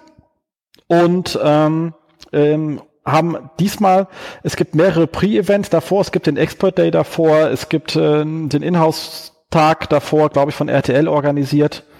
Ähm, muss man dann auch zu RTL rein? Ja, egal. Moment, Moment, ähm, ganz kurz. RTL hat was mit ja, die Leute vom, die Inhouse vom, von RTL ah, sind da irgendwie. Ich dachte, also, ich wollte genau. jetzt schon sagen, wird jetzt die Welt völlig verrückt. Ähm. Ja, die Welt, du weißt, die Welt dreht sich um, die, die, die Welt dreht sich um die Sonne und die Sonne dreht sich um SEO und fertig ist das Ganze. Das ähm, SEO ist eine Scheibe. Das ist sowieso. Aber wir machen auch, äh, wir machen, wir haben auch ein eigenes Pre-Event. Also wir ist gut, das, wir ist in dem Fall ähm, der, der, der BVDW und zwar machen wir einen kleinen ähm, äh, Pre-Event ebenfalls am äh, 11.10. wahrscheinlich Startrum so 16.30, 17 Uhr. Ähm, Zielgruppe, wenn wir schon bei Zielgruppen sind, sind klassischerweise ähm, äh, SEO-Verantwortliche von ähm, äh, mittelständischen Unternehmen und ähm, oder auch kleineren Unternehmen, also nicht die Hardcore-SEOs, sondern eher die Leute, die Support brauchen, ähm, weil wir wollen unseren äh, Leitfaden zu wie finde ich eine gute SEO-Agentur vorstellen, haben, haben äh, zwei, drei Vorträge geplant, danach auch bisschen Networking, dass man sich auch untereinander ein bisschen kennenlernt. Ähm, wird eine schöne Veranstaltung kann man sich einfach mal antun, vor allem wenn man sowieso schon am Vortag anreist oder in Köln ist. Deswegen haben wir es da hingelegt, ähm, mit Fabian abgesprochen. An der Stelle auch äh, lieben Dank und ähm, für jeden, der jetzt noch sagt, ich habe noch nicht Lust ähm, zum SEO Day zu kommen, vielleicht habt ihr jetzt ja Lust, äh, weil wir auch noch eine Kleinigkeit machen. Und die sind alles äh, sehr nette, kuschelige Menschen, wie ihr dann feststellen werdet. Ähm, dann ähm, SEO Jobs, da gibt's auch einiges. Muss ich gerade mal bei dem einen nachschauen, habe ich vergessen hinzuschreiben, was es genau ist, ob es jetzt eine Stellenausschreibung dort ist oder für Sie selbst. Ähm, kurze Live-Recherche, während wir hier aufnehmen. Ähm, nee, das lasse ich da mal weg. Das äh, ist nicht mehr die Seite, die ich am Anfang gesehen habe. Der war auch schon ein bisschen länger Aber drin. Also drauf, auf eine, auf eine, auf eine Casino-Seite, oder? nee, nee, nee, alles fein. ähm, aber die Kollegen ähm, von ähm, Payback, das sind die, diese mit diesen Punkte-Dingern, äh, äh, in München suchen einen Praktikant, recht, respektive Werkstudent. Ähm, Link kommt rein. Also wer sehr jung ist, äh, uns trotzdem alten Menschen hier zuhört ähm, und gerne einen Einstieg sucht, äh, das Team dort kenne ich, ist äh, super nett. Äh, sehr nette Arbeitsempfehlung ist sozusagen für junge Menschen auch ein persönlicher Empfehlung, Payback München, lohnt sich. Ähm, wer jetzt nicht aus München ist, äh, sondern aus äh, Bonn, äh, und da festgestellt hat, dass es da ja zwei große Farben in Bonn gibt, nämlich Magenta von der Telekom und Gelb von der Post. Die Kollegen von der Post suchen einen äh, Senior SEO in Bonn. Stellenausschreibung kommt rein. Ähm, ist bestimmt herausfordernd in so einem großen ähm, Konzernumfeld. Ähm, aber dafür natürlich auch spannend, weil äh, viel zu tun ist.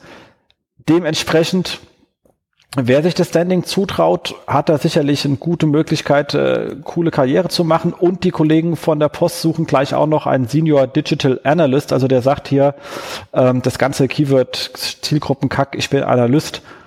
Äh, auch da seid ihr dort gut aufgehoben. Auch da bitte etwas seniorisch, weil er muss so das eine oder andere Prozessthema sicherlich auch in die Hand nehmen. Da macht das Sinn. Ähm, wer also da in äh, dem Raum ist und sich beruflich umändern möchte, da habt ihr Chancen, kommt alles in die Show Notes rein. Äh, da auch einen netten Dank an äh, Dina, die uns diese Sachen darauf hingewiesen hat. Ansonsten sind wir jetzt hiermit fertig. Wir freuen uns auf eure Kommentare, entweder im Blog oder auf Facebook oder wo auch immer ihr wollt. Ihr könnt uns auch beide anschreiben. Ähm, Du wirst ja entsprechend wie alle bei uns auch verlinkt mit, äh, wo man dich erreichen kann. Das heißt, bei direkten Fragen, wenn ihr die Öffentlichkeit scheut, auch gerne direkt melden. Ähm, was ihr aber auf jeden Fall machen könnt, uns auf iTunes zu bewerten, weil das hilft uns mehr Reichweite aufzubauen und mehr Reichweite heißt mehr Hörer, mehr Hörer heißt mehr Fame und dafür machen wir das Ganze hier. Ähm, wer als Gast dabei sein will, kann sich gerne melden. Äh, so kamst du ja auch hier dazu. Du hast uns ja einfach angeschrieben, hast gesagt, ich habe hier ein Thema, ich möchte vorbeikommen. Ja, oder, oder, oder war Warte mal, nee, ach nee, weißt du, wie das war? Ich glaube, da hattest du auf Facebook geschrieben, dass irgendjemand dir ausgefallen ist und dann hatte ich gesagt, Mensch, ähm, äh, wenn, wenn das dringlich wäre, ich hätte auch noch ein Thema, dann meintest du, nee, jetzt, jetzt haben wir es schon gemacht, aber dann hat, bist du nochmal auf mich zugekommen, ne? Dann haben wir das ähm, für genau. eine andere Sendung gemacht, so war das. Genau. Und diese andere Sendung ist diese Sendung, ist diese was ja Sendung. fantastisch ist. Wunderbar, ja. Genau. Aber du, ihr, ihr seht am Beispiel, es funktioniert, man kann sich einfach melden und schon ist man äh, mit dabei, braucht einfach nur ein Thema mitbringen und äh, schon rocken wir hier eine coole Show runter. Ich hoffe, dir hat's gefallen bei uns. Großartig. Also ich habe dir schon ähm, vorhin gesagt, dass ich diese diese Live-Atmosphäre, ne, dadurch, dass du es ja auch nicht schneidest in dem Sinne ähm, und es letzten Endes wahrscheinlich auch dazu führt, dass die Zuhörer teilweise dann wirklich denken, sie sind in einer Live-Sendung. Ähm, das finde ich total super und ich fand auch super, dass du da auch so ein bisschen challenge, ne, dass du da auch so ein bisschen so kritisch nachfragst, ne, und dadurch auch eine schöne Diskussion zustande kommt. Ähm, und ich bin echt verwundert, dass wir in der Zeit geblieben sind, auch wenn ich das Gefühl habe, dass wir ein paar wichtige Sachen vergessen haben. Aber ey, wie du schon gesagt hast, wenn da jemand draußen Fragen hat, ähm, ich bin auch total offen ähm, auf Facebook, wo auch immer, oder fragt den Jens, wie ihr mich erreichen könnt, ähm, einfach fragen oder auf die auf seine Facebook-Seite, dann, dann komme ich da stalken. Sehr gut. Und natürlich bei dir in deinen Campings-Vortrag gehen, weil er wird das Ganze ja noch etwas ähm, behandelt. Genau, da wird das ganze Thema oder beziehungsweise ist es schon so ein bisschen nochmal einen, einen Schritt weiter, werde ich das nochmal aufarbeiten und keine Sorge, ähm, es wird nicht irgendwie wissenschaftlich oder irgendwas, sondern es wird für jeden Menschen irgendwie verständlich, weil wir sind ja auch nicht mehr an der Uni, sondern wir sind ja irgendwie auch ein bisschen, ne? Genau, so muss es sein. Damit sind wir raus und wir sagen euch beide Tschüss. Tschüss. Das SEO-Haus mit Jens Faudrat und Markus Walter. Das SEO-Haus.